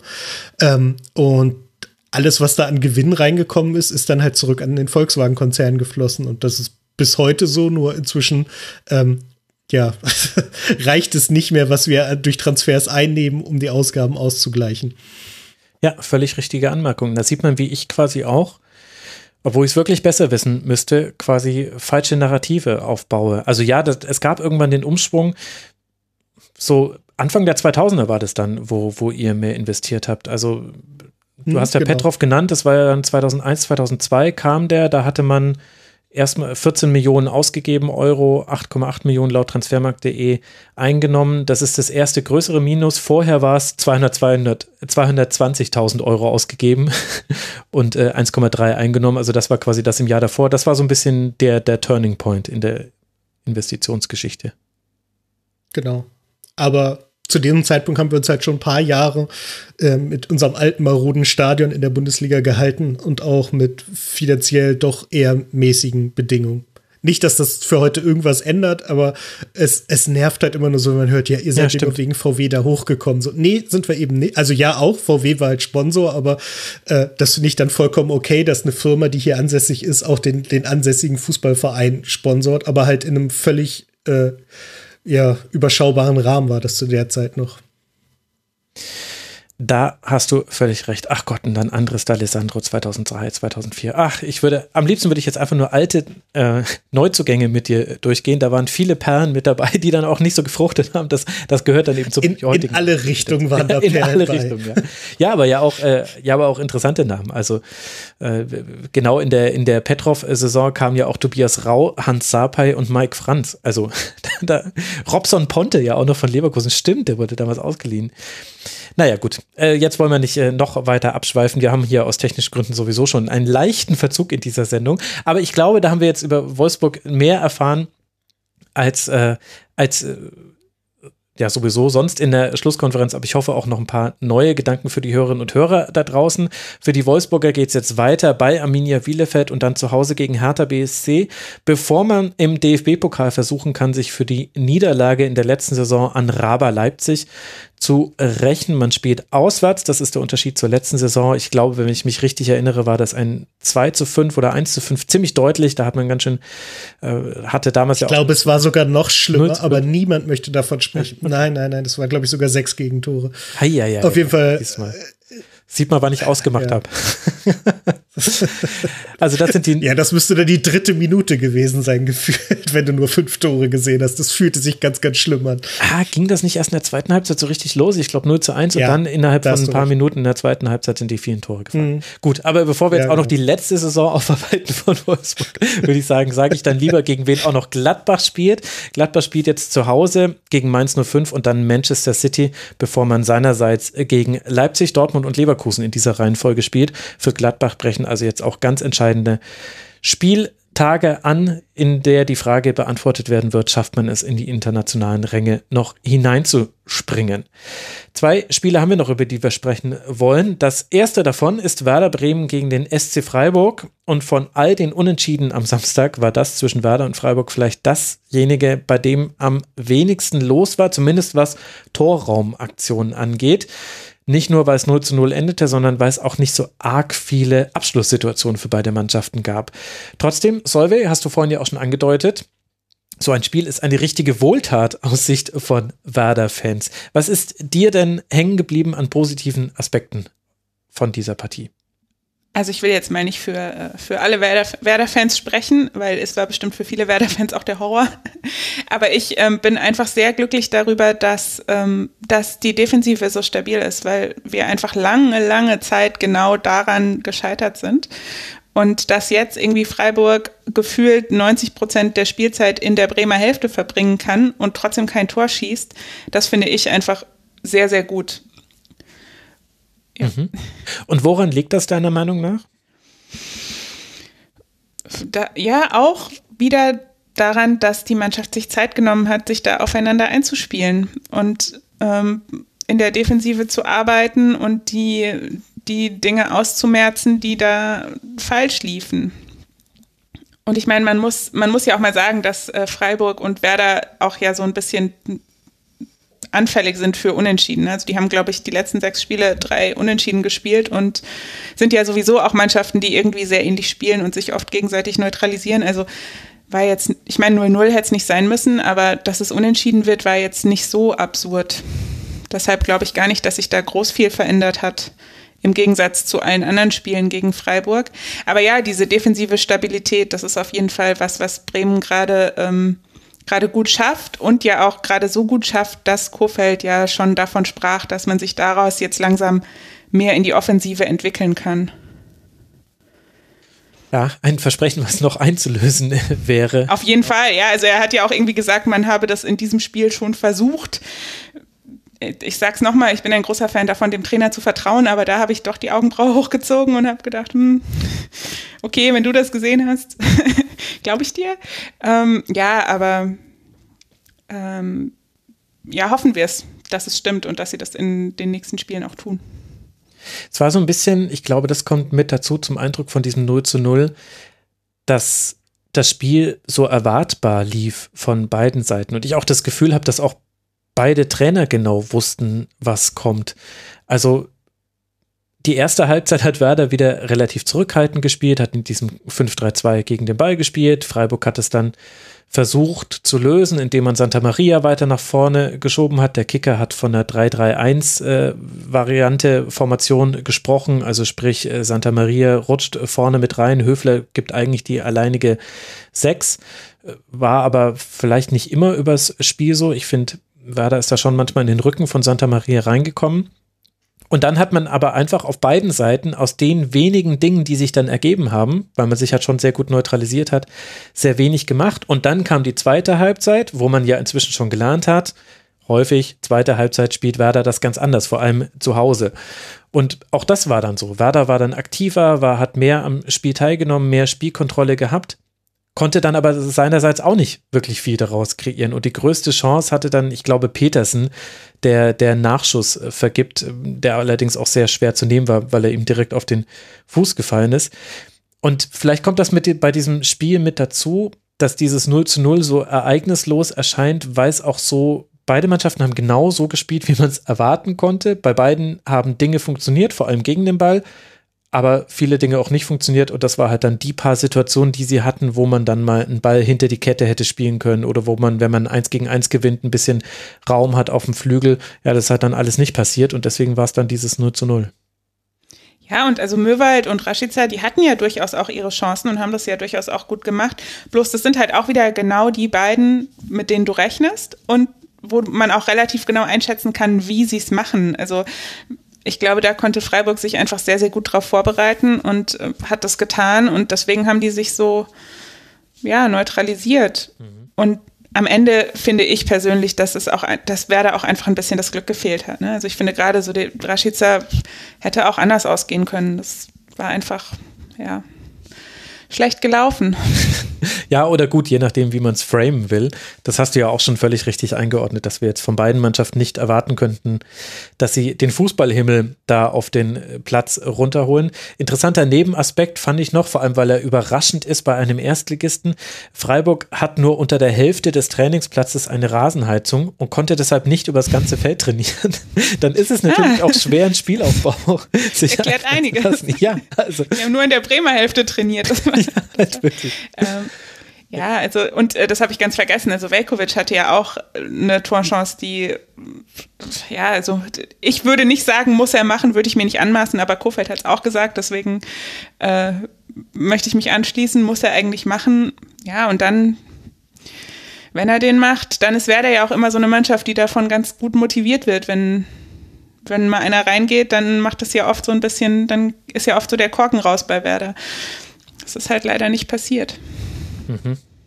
Also zehnmal hat Werder schon in Führung gelegen in diesen 21 Spielen, fünfmal davon gewonnen, viermal unentschieden, erst einmal dann noch verloren. Also eben, das ist das genau das, was du sagst. Ja. Wenn Werder führt, dann bringen sie in der Regel das dann auch sehr gut noch nach Hause. Auf der anderen Seite hatte Müller wieder einen guten Tag. Das ist so, wie wir über Sommer und Castells gesprochen haben, kann man mit Abstrichen nicht ganz so deutlich, aber auch über Müller und Pavlenka so nochmal sprechen. Vor allem Müller hatte, finde ich, ein paar ganz gute Paraden.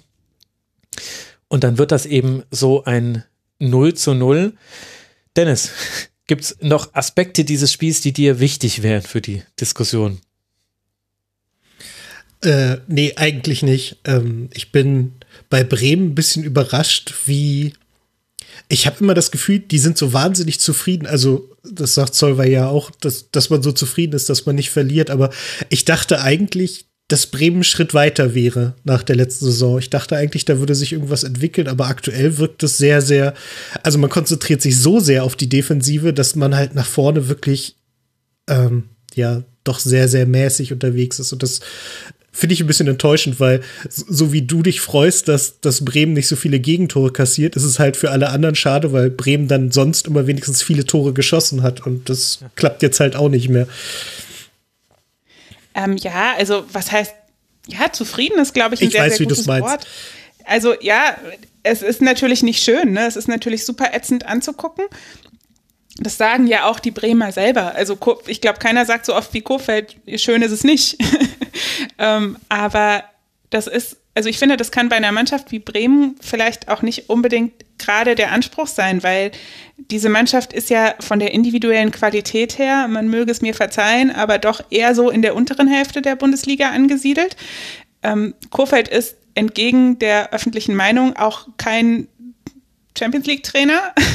auch er möge es mir verzeihen. Die passen nur einfach sehr, sehr gut zusammen. Und deswegen deswegen funktioniert es auch, aber deswegen braucht es auch einfach seine Zeit, sich zu entwickeln. Und ich glaube, der allgemeine Bremer Konsens ist einfach, die Zeit nehmen wir uns und die Zeit geben wir uns auch so im, im Zusammenspiel der Mannschaft mit den Fans, mit dem ganzen Drumrum. Weil, wie du ja sagst, letzte Saison dachte man, man kann Europa League Plätze erreichen und wurde dann berechtigterweise dafür ausgelacht. Ähm, Und ich glaube, da ist dieses Jahr einfach so der, der Konsens, okay, ähm, wie ich vorhin in Bezug auf Hertha gesagt habe, wir liefern erstmal und dann reden wir. Hm. Und das finde ich sehr, sehr gut. Also das ist mit Sicherheit eine Meinung, man kann da auch komplett anderer Meinung sein, das akzeptiere ich vollkommen, aber für mich ist es, finde ich, eine, eine Taktik, die funktioniert und die auch in Ordnung ist für eine Mannschaft wie Bremen. In der letzten Saison, das hast du ja selber ganz gut angesprochen, da konnte man das äh, erklären, woher das kam, dass auch so mit ein bisschen Häme auf äh, Werder herabgeblickt wurde. Wie empfindest du denn die öffentliche Wahrnehmung von Florian Kofeld in der aktuellen Saison? Denn, also ich kann da vielleicht kurz meinen Take äh, zur Diskussion stellen. Ich bin auch alles andere als erfreut, wenn ich Werder Bremen Spiele gucken muss, in, in, häufig und habe auch da wirklich Dinge, die ich ja auch schon hier im Rasenfunk auch deutlich kritisiert habe. Zum Teil war es, fand ich offensiv fürchterlich. Aber was ich sagen muss, ist, dass Kofeld schon meiner Meinung nach sehr offen damit umgeht. Der ärgert sich dann auch, äh, der, der haut auch mal auf die Mannschaft drauf, er stellt sich aber auch schützend vor sie. Und zumindest ich nehme ihm das eigentlich auch ab, dass das jetzt nicht für die Kameras ist, sondern dass das ehrlich so ist, wie er darüber denkt. Und dann kann man das wiederum in seine Analyse mit einfließen lassen. Und das finde ich eigentlich relativ erfrischend, weil es eigentlich gar nicht so viele Trainer gibt in der Bundesliga, die immer noch schon aus ihrem Herzen keine Mördergrube machen, sondern, nee, Moment, das war falsch. Schlangengrube? Ja, gut, jetzt, ich krieg die, krieg die Sprichwörter nicht mal mehr hin. Aber die, die sich nicht quasi die sich verstellen äh, vorm Mikrofon. Das ist eben eher das, was häufig passiert und dann kriegst du Floskeln. Ich habe aber das Gefühl, egal was Florian Kofeld da in dieser Linie sagt, also egal ob er sich aufregt oder ob er seine Spieler in Schutz nimmt oder ob er sagt, ja Leute, jetzt müssen wir halt erstmal gegen den Abstieg. Es wird in Teilen der Fans, vor allem von externen Fans, dann immer zu seinem Nachteil verkehrt. Empfindest du es auch so? Ähm, ja, absolut. Also ich, ich glaube, man kann Florian Kofeld sehr, sehr viele Dinge vorwerfen, aber nicht, dass er nicht wirklich bis ins allertiefste Herz grün-weiß ist. Also das ist einfach, der Mann ist einfach Werder und deswegen funktioniert er bei Werder auch so gut, ähm, weil er es versteht, weil er es lebt und weil er es liebt. Und das ist, finde ich, eine Eigenschaft, die im modernen Profifußball ziemlich bedauerlich selten geworden ist. Ähm, wie man damit umgeht, also wie man das nach außen weiterträgt, ob man das jetzt so macht wie ein Kofeld, der das ja sehr laut und sehr, ja, manchmal übertrieben laut tut. Das, darüber kann man sicherlich diskutieren. Ähm, aber das kann man einfach nicht anzweifeln. Und ich finde, die Außenwahrnehmung von Kofeld ähm, vor dem Hintergrund, dass ja alle Fans immer fordern, man braucht mehr Typen, man braucht mehr Leute, die den Verein wirklich leben und lieben und weniger Kommerz das verwundert mich doch ein bisschen, weil ähm, ja, das ist einfach Florian Kofeld. Also wie du sagst, Florian Kofeld, der sagt auch mal super dumme Dinge, wo du die auch als Werder-Fan manchmal in den Kopf fasst und sagst, so ein kleiner Filter wäre vielleicht doch nicht so verkehrt. Aber ähm, es ist halt echt, es ist 100% authentisch und er kann sich dann hinterher dafür auch entschuldigen. Hm. Ja, und ähm, das finde ich völlig in Ordnung so. Und ähm, auch da sind wir wieder bei dem Thema, man braucht vielleicht einfach einen Antagonisten. Und da ist er ein gefundenes Fressen. Ne? Wenn da einer wie Rumpelstilzchen am Feldrand rumhüpft, wenn er gegen deine Mannschaft spielt und brüllt, äh, so dass du, was du natürlich jetzt auch sehr hörst, einfach, mhm. ähm, dann ist das natürlich einfach ein gefundenes Fressen. Und ich finde, ja, ich meine, es wurde sehr, sehr oft übertrieben in den letzten Jahren. Das finde ich nicht gut. Das finde ich nie gut, auch nicht, auch wenn es nicht um Florian Kofeld geht ähm, es ist ein Stück weit okay, weil, wie gesagt, ich verstehe, warum, warum er nervt, wenn du kein Werder-Fan bist. Mhm. Ich persönlich bin sehr, sehr froh, dass er quasi das an den Spielfeldrand trägt, was wir gerade nicht an den Spielfeldrand tragen können als Fans. Dass er so laut ist, dass er so 100 Prozent gibt, das finde ich persönlich gut. Aber wie gesagt, ich verstehe natürlich, dass es als gegnerischer Fan total und als gegnerische Mannschaft sicher auch total nervig ist. Ja. ja. Ist vielleicht so ein bisschen die Laptop-Variante von Christian Streich. ja, also ja. Genauso genau, wie man mit genau. Christian Streich auch so seine Probleme man hat, im, während des Spiels sowieso, aber auch manchmal auf den Pressekonferenzen danach. Also, ja, und in Brasilien brennt der Wald. Ja, ja, alles klar, Christian. Passt schon. Äh, trainier lieber du mal auf deiner einen Spielfeldhälfte den Spielaufbau gegen Werder. So ist so ein bisschen Kofeld halt genau die, äh, die junge Trainerschule Variante dazu, der eben halt dann auf einmal Chancen gesehen haben will im abkippenden rechten Halbraum. Also ich sage jetzt bewusst etwas, was es nicht gibt, wo man sich denkt, ja, Flo, ihr habt aber einfach kein Tor gemacht und auch nur zwei Torschüsse gehabt. Halt doch einfach mal die Klappe. Ja, ja. Ja, und so ein Trainer, den, ja, was heißt, den brauchst du? Den brauchst du wahrscheinlich nicht, aber ich finde das gerade sehr, sehr angenehm, weil er einfach, weil die Mannschaft ihn offensichtlich braucht und genau so auch braucht und das funktioniert. Also so ein, zum Beispiel so ein Adi Hütter bei, bei der Eintracht, der ja wirklich das in allem das komplette Gegenteil ist, der funktioniert mit der Eintracht super und ich finde ihn auch sehr, sehr angenehm. Also ich finde es so großartig, wie die Mannschaft da zaubert und ein Tor schießt und Adi Hütter grinst einfach nur ganz in sich ruhend, dreht sich um und setzt sich auf die Bank. Diese Ruhe und dieses Selbstbewusstsein finde ich auch so, so großartig. Aber das würde bei Werder wahrscheinlich einfach nicht funktionieren, weil die brauchen, diese Mannschaft braucht diesen Kofeld, der ihnen die Energie gibt und der wirklich 100 Prozent hinter ihnen steht. Ja. Mhm. Und nur deswegen ist er da auch so gut. Ich, ich habe oft das Gefühl, in der generellen Wahrnehmung ist so das Ding, dass wir bei Werder glauben, der Mann könnte morgen Barcelona trainieren oder keine Ahnung, Manchester City. Nein, das könnte er auf gar keinen Fall. Der funktioniert mit Werder. Das ist kein Jahrhunderttrainer, aber er funktioniert einfach hervorragend mit Werder. Und das fehlt mir in der öffentlichen Wahrnehmung oft so ein bisschen diese Differenzierung, weil ja oft gefragt wird, wie könnt ihr so an diesem Mann festhalten und glaubt ihr eigentlich, der bringt euch in die Champions League oder was weiß ich. Und da halte ich es halt mit Frank Baumann, der dann sagte, ja, es macht nur Sinn, den gehen zu lassen, wenn einer nachkommt. Und das ist sehr schwierig für Werder, da einen zu finden, der so funktioniert. Ja, und gleichzeitig ist Kofeld vielleicht noch ein interessantes Beispiel dafür, wie manchmal auch die Berichterstattung über jemanden den Berichterstattungsgegenstand, Berichterstattungsgegenstand verändert. Also dieses, äh, dass, dass Florian Kofeld auch sehr froh, sehr hoch gelobt wurde, das hatte meiner Meinung nach auch in der Art und Weise, wie Medien über ihn berichtet haben, zu tun, was wiederum damit zu tun hat, was für ein Typ er ist und welchen welches Verhältnis er auch zu Journalistinnen und Journalisten aufbaut. Also wir brauchen jetzt keinen Florian Kofeld-Schwerpunkt hier draus machen, aber das ist schon interessant. Das zeigt vor allem die Facetten, die du als Trainer drauf haben musst. Viel ist eben auch Öffentlichkeitsarbeit und Umgang mit Journalisten und auch da können sich Dinge manchmal so entwickeln, wie du es vielleicht gar nicht intendiert hast und sich dann zu deinem Nachteil auswirken. Das ist na, wir denken da mal alle gemeinsam drauf rum, auch alle Hörerinnen und Hörer, und dann äh, gucken wir mal, wie wir am Ende auf äh, Werder Bremen äh, gucken, am Ende dieser Saison.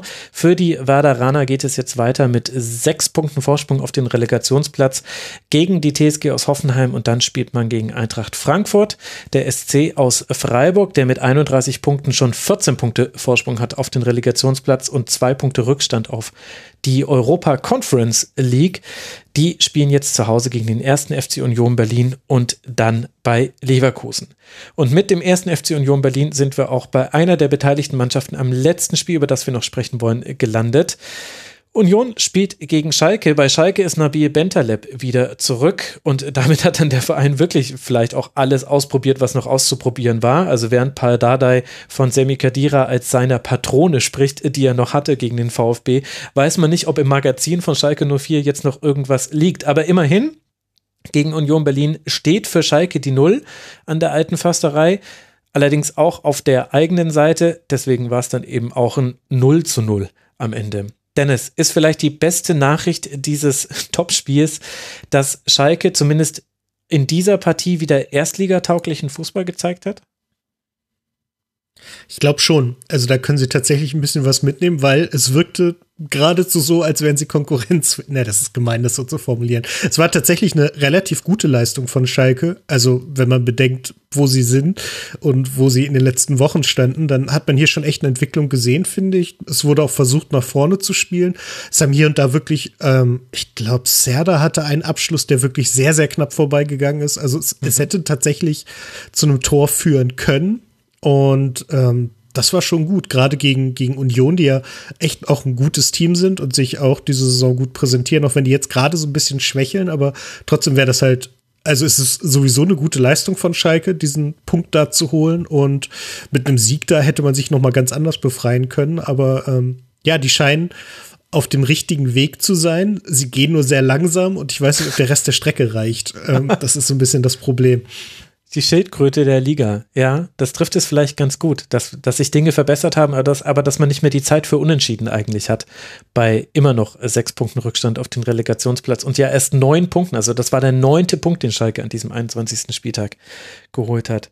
Solveig, wie hat dir diese Partie gefallen? Also ich habe es offensichtlich ein kleines bisschen anders gesehen. Ich habe mir aufgeschrieben, Schalke konnte mithalten, oh je. ähm, ja, aber also ich glaube, dass da sind die beiden ein bisschen aufeinander zugegangen. Also ich finde auch, dass Schalke besser gespielt hat als sonst zuletzt. Ähm, ich finde, bei Schalke vor allem musste man äh, merken, dass die endlich mal wieder wirklich wollten, vom Gefühl her. Ähm, aber Union kann halt auch besser spielen. Also ich glaube, da waren beide, haben sich beide aufeinander zubewegt im Vergleich zu den letzten Spielen. Mhm. Ja, vielleicht so ein klassisches Spiel, wo viel, wo man viel über das Ergebnis her argumentiert. Also das habe ich ja jetzt, ohne es geplant zu haben, auch gemacht, dass ich gesagt habe, okay, die Null steht auf der anderen Seite, ist die gute Nachricht, aber auch auf der einen Seite und deswegen hat dann 0 zu 0 für Schalke eigentlich zu wenig. Zum Spiel gehört aber auch, Union Berlin hat aktuell ein Problem damit, seine Chancen zu verwerten. Also in den letzten fünf Spielen hat man zwei Tore erzielt, aber einen Expected Goal Wert nach FB-Ref äh, gehabt von 5,4 also da deutlich underperformed und das, Entschuldigung, Anglizismus, also man ist hinter den Erwartungen zurückgeblieben oder hinter den Wahrscheinlichkeiten zurückgeblieben und das gehört ja auch zu diesem Spiel mit dazu. Wenn Avonie eine von seinen vielen Chancen reinmacht und er war ja nicht der Einzige, der Chancen hatte, dann kann das auch sein, dass wir hier nicht über ein 1 zu 0 sprechen, sondern vielleicht sogar ein 3 zu 0, also die deutlicheren Chancen hatte schon Union und, und dann hätte ich vielleicht anmoderiert und hätte gesagt, ja, jetzt haben sie es noch mit Benterle probiert, war genauso schlecht wie sonst. Also muss man auch vorsichtig sein, wie man dann, wie man dann sowas wertet. Und gleichzeitig gibt es ja dann quasi keine Wahrheit. Also es stimmt ja, dass Union seine Chancen hatte, stimmt aber auch, dass sie sie vergeben haben. Und gleichzeitig hatte Schalke aber auch seine Ballgewinne und hat daraus hin und wieder was kreiert, wenn auch nicht viel. Also da war, glaube ich, der Expected Goal-Wert bei 0,34. Und dann ist es so ein einerseits andererseits Spiel wieder. Schon wieder.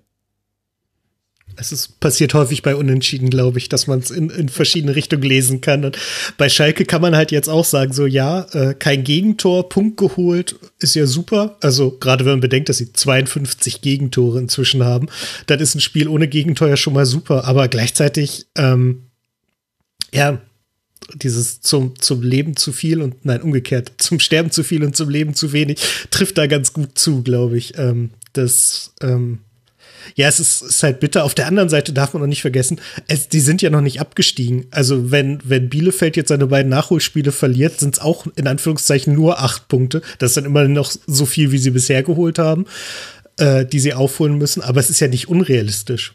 In einem, in einem guten Schlusssprint das plötzlich noch mal aufzuholen. Also die sind halt noch nicht weg und deswegen ist es sehr gut, dass sie sich jetzt so entwickeln und dass man sieht, dass es vorangeht.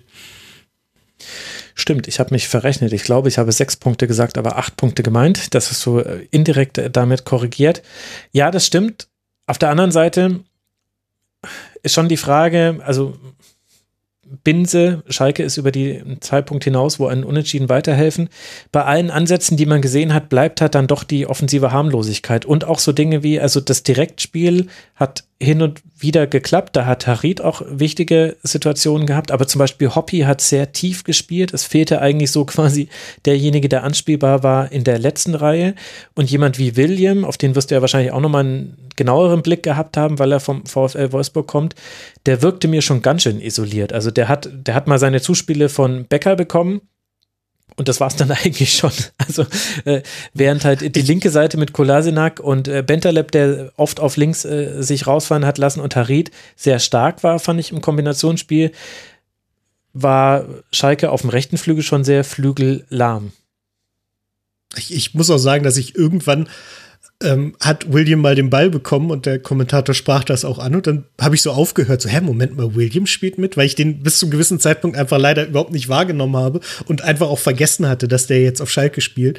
Und deswegen stimmt das schon. Also der war relativ ähm, wenig dabei. Und ja, das ist vielleicht auch nach seiner langen Verletzung braucht er wahrscheinlich einfach noch ein bisschen, um wieder voll reinzukommen. Und da ist wieder die Frage, wie viel Zeit Schalke noch hat, um solche Sachen aufzubauen bauen.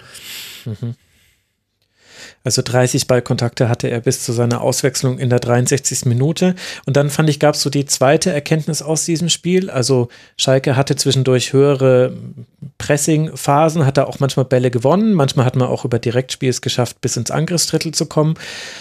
Kolasinac hat eine wichtige Rolle gespielt über den linken Flügel, sehr weit rausgeschoben und genau da war aber Schalke auch attackierbar. Also wenn man sich anguckt, wo Union reinspielen konnte nach Ballgewinnen, Union hatte nämlich nicht den Ball, also 38 Prozent Ballbesitz nur auf Berliner Seite, das war ganz sicher auch Plan in diesem Spiel. Man weiß ja, was Schalke mit dem Ball aktuell so macht, dann ging das ganz oft in den Rücken von Schau, in den Rücken von Kolasinac, äh, ganz oft äh, teilweise sogar übers Zentrum zwischen den Innenverteidigern hindurch, ein Ball, den du jetzt nicht so gerne siehst als Trainer.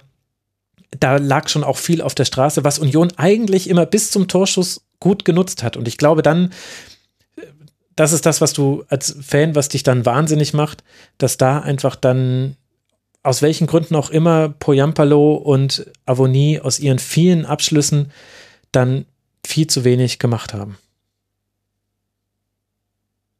Da möchte keiner widersprechen. Warum denn auch? Der Max hat wieder fröhlich vor sich hin monologisiert. Es ist vielleicht das Zeichen dafür, dass wir diese Sendung jetzt dann mal so langsam beenden. Immer ein ganz guter Hinweis, äh, wenn der Max überhaupt gar keine Fragen mehr stellt. Für Union Berlin sieht es ja von der Tabellenkonstellation her immer noch wunderbar aus. 13 Punkte Vorsprung auf den Relegationsplatz. Hier habe ich mich jetzt mal nicht verrechnet. Drei Punkte Rückstand auf Europa. Die nächsten Gegner Freiburg und Hoffenheim. Und für Schalke 04 geht es jetzt ins Derby gegen Borussia Dortmund. Da können wir dann gucken, wie viel von dem übrig geblieben ist. Auch interessante Frage, wer wird da wem den Ball überlassen? Da bin ich mal gespannt. Dortmund gegen einen tiefstehenden Gegner ja auch nicht unbedingt das, was sie so gerne hätten. Schauen wir mal, wie dieses Spiel werden wird. Ihr zwei, ich danke euch. Das war eine sowieso schon lange Aufnahme, weil wir technische Probleme hatten, war sie für euch noch viel, viel länger. Und umso mehr muss ich mich bei euch bedanken. Ich glaube, wir sind locker eine Dreiviertelstunde über dem, was ich eigentlich als Maximalzeit eingeplant hatte. Ganz, ganz herzlichen Dank an Dennis Lindner vom Cooper Haters Pod at Woptical auf Twitter. Danke dir, Dennis, dass du mal wieder mit dabei warst im Rasenfunk. Sehr gern geschehen.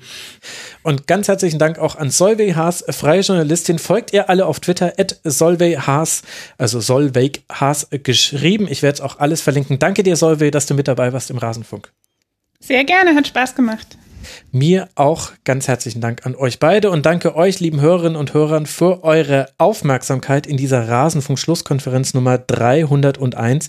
Ich habe auch noch Podcast-Empfehlungen, wie immer, und zwar zum einen, die Süddeutsche Zeitung hat im äh, Podcast das Thema über Tokio 2021 gesprochen. Das fand ich sehr interessant, nochmal alles zusammengefasst zu bekommen und wie vor allem die Japanerinnen und Japaner vor Ort auf Olympia vorausblicken und das Klima-Update von den Klimareportern hat über instabil stabile Polarwirbel gesprochen. Also sprich, wenn ihr wissen wollt, warum war es denn jetzt verdammt nochmal so kalt? Dort wird es ganz kurz erklärt, es ist eine kurze Folge, noch mit ein paar anderen Themen, dann könnt ihr glänzen am Mittagstisch und das allen anderen in eurer Umgebung erklären. Und dann hören wir uns wieder nach dem 22. Bundesligaspieltag. Bis dahin, bleibt gesund, passt auf euch auf, wascht eure Hände. Macht's gut. Ciao.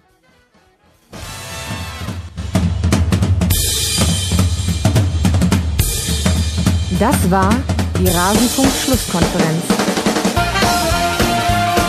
Wir gehen nun zurück in die angeschlossenen Funkhäuser.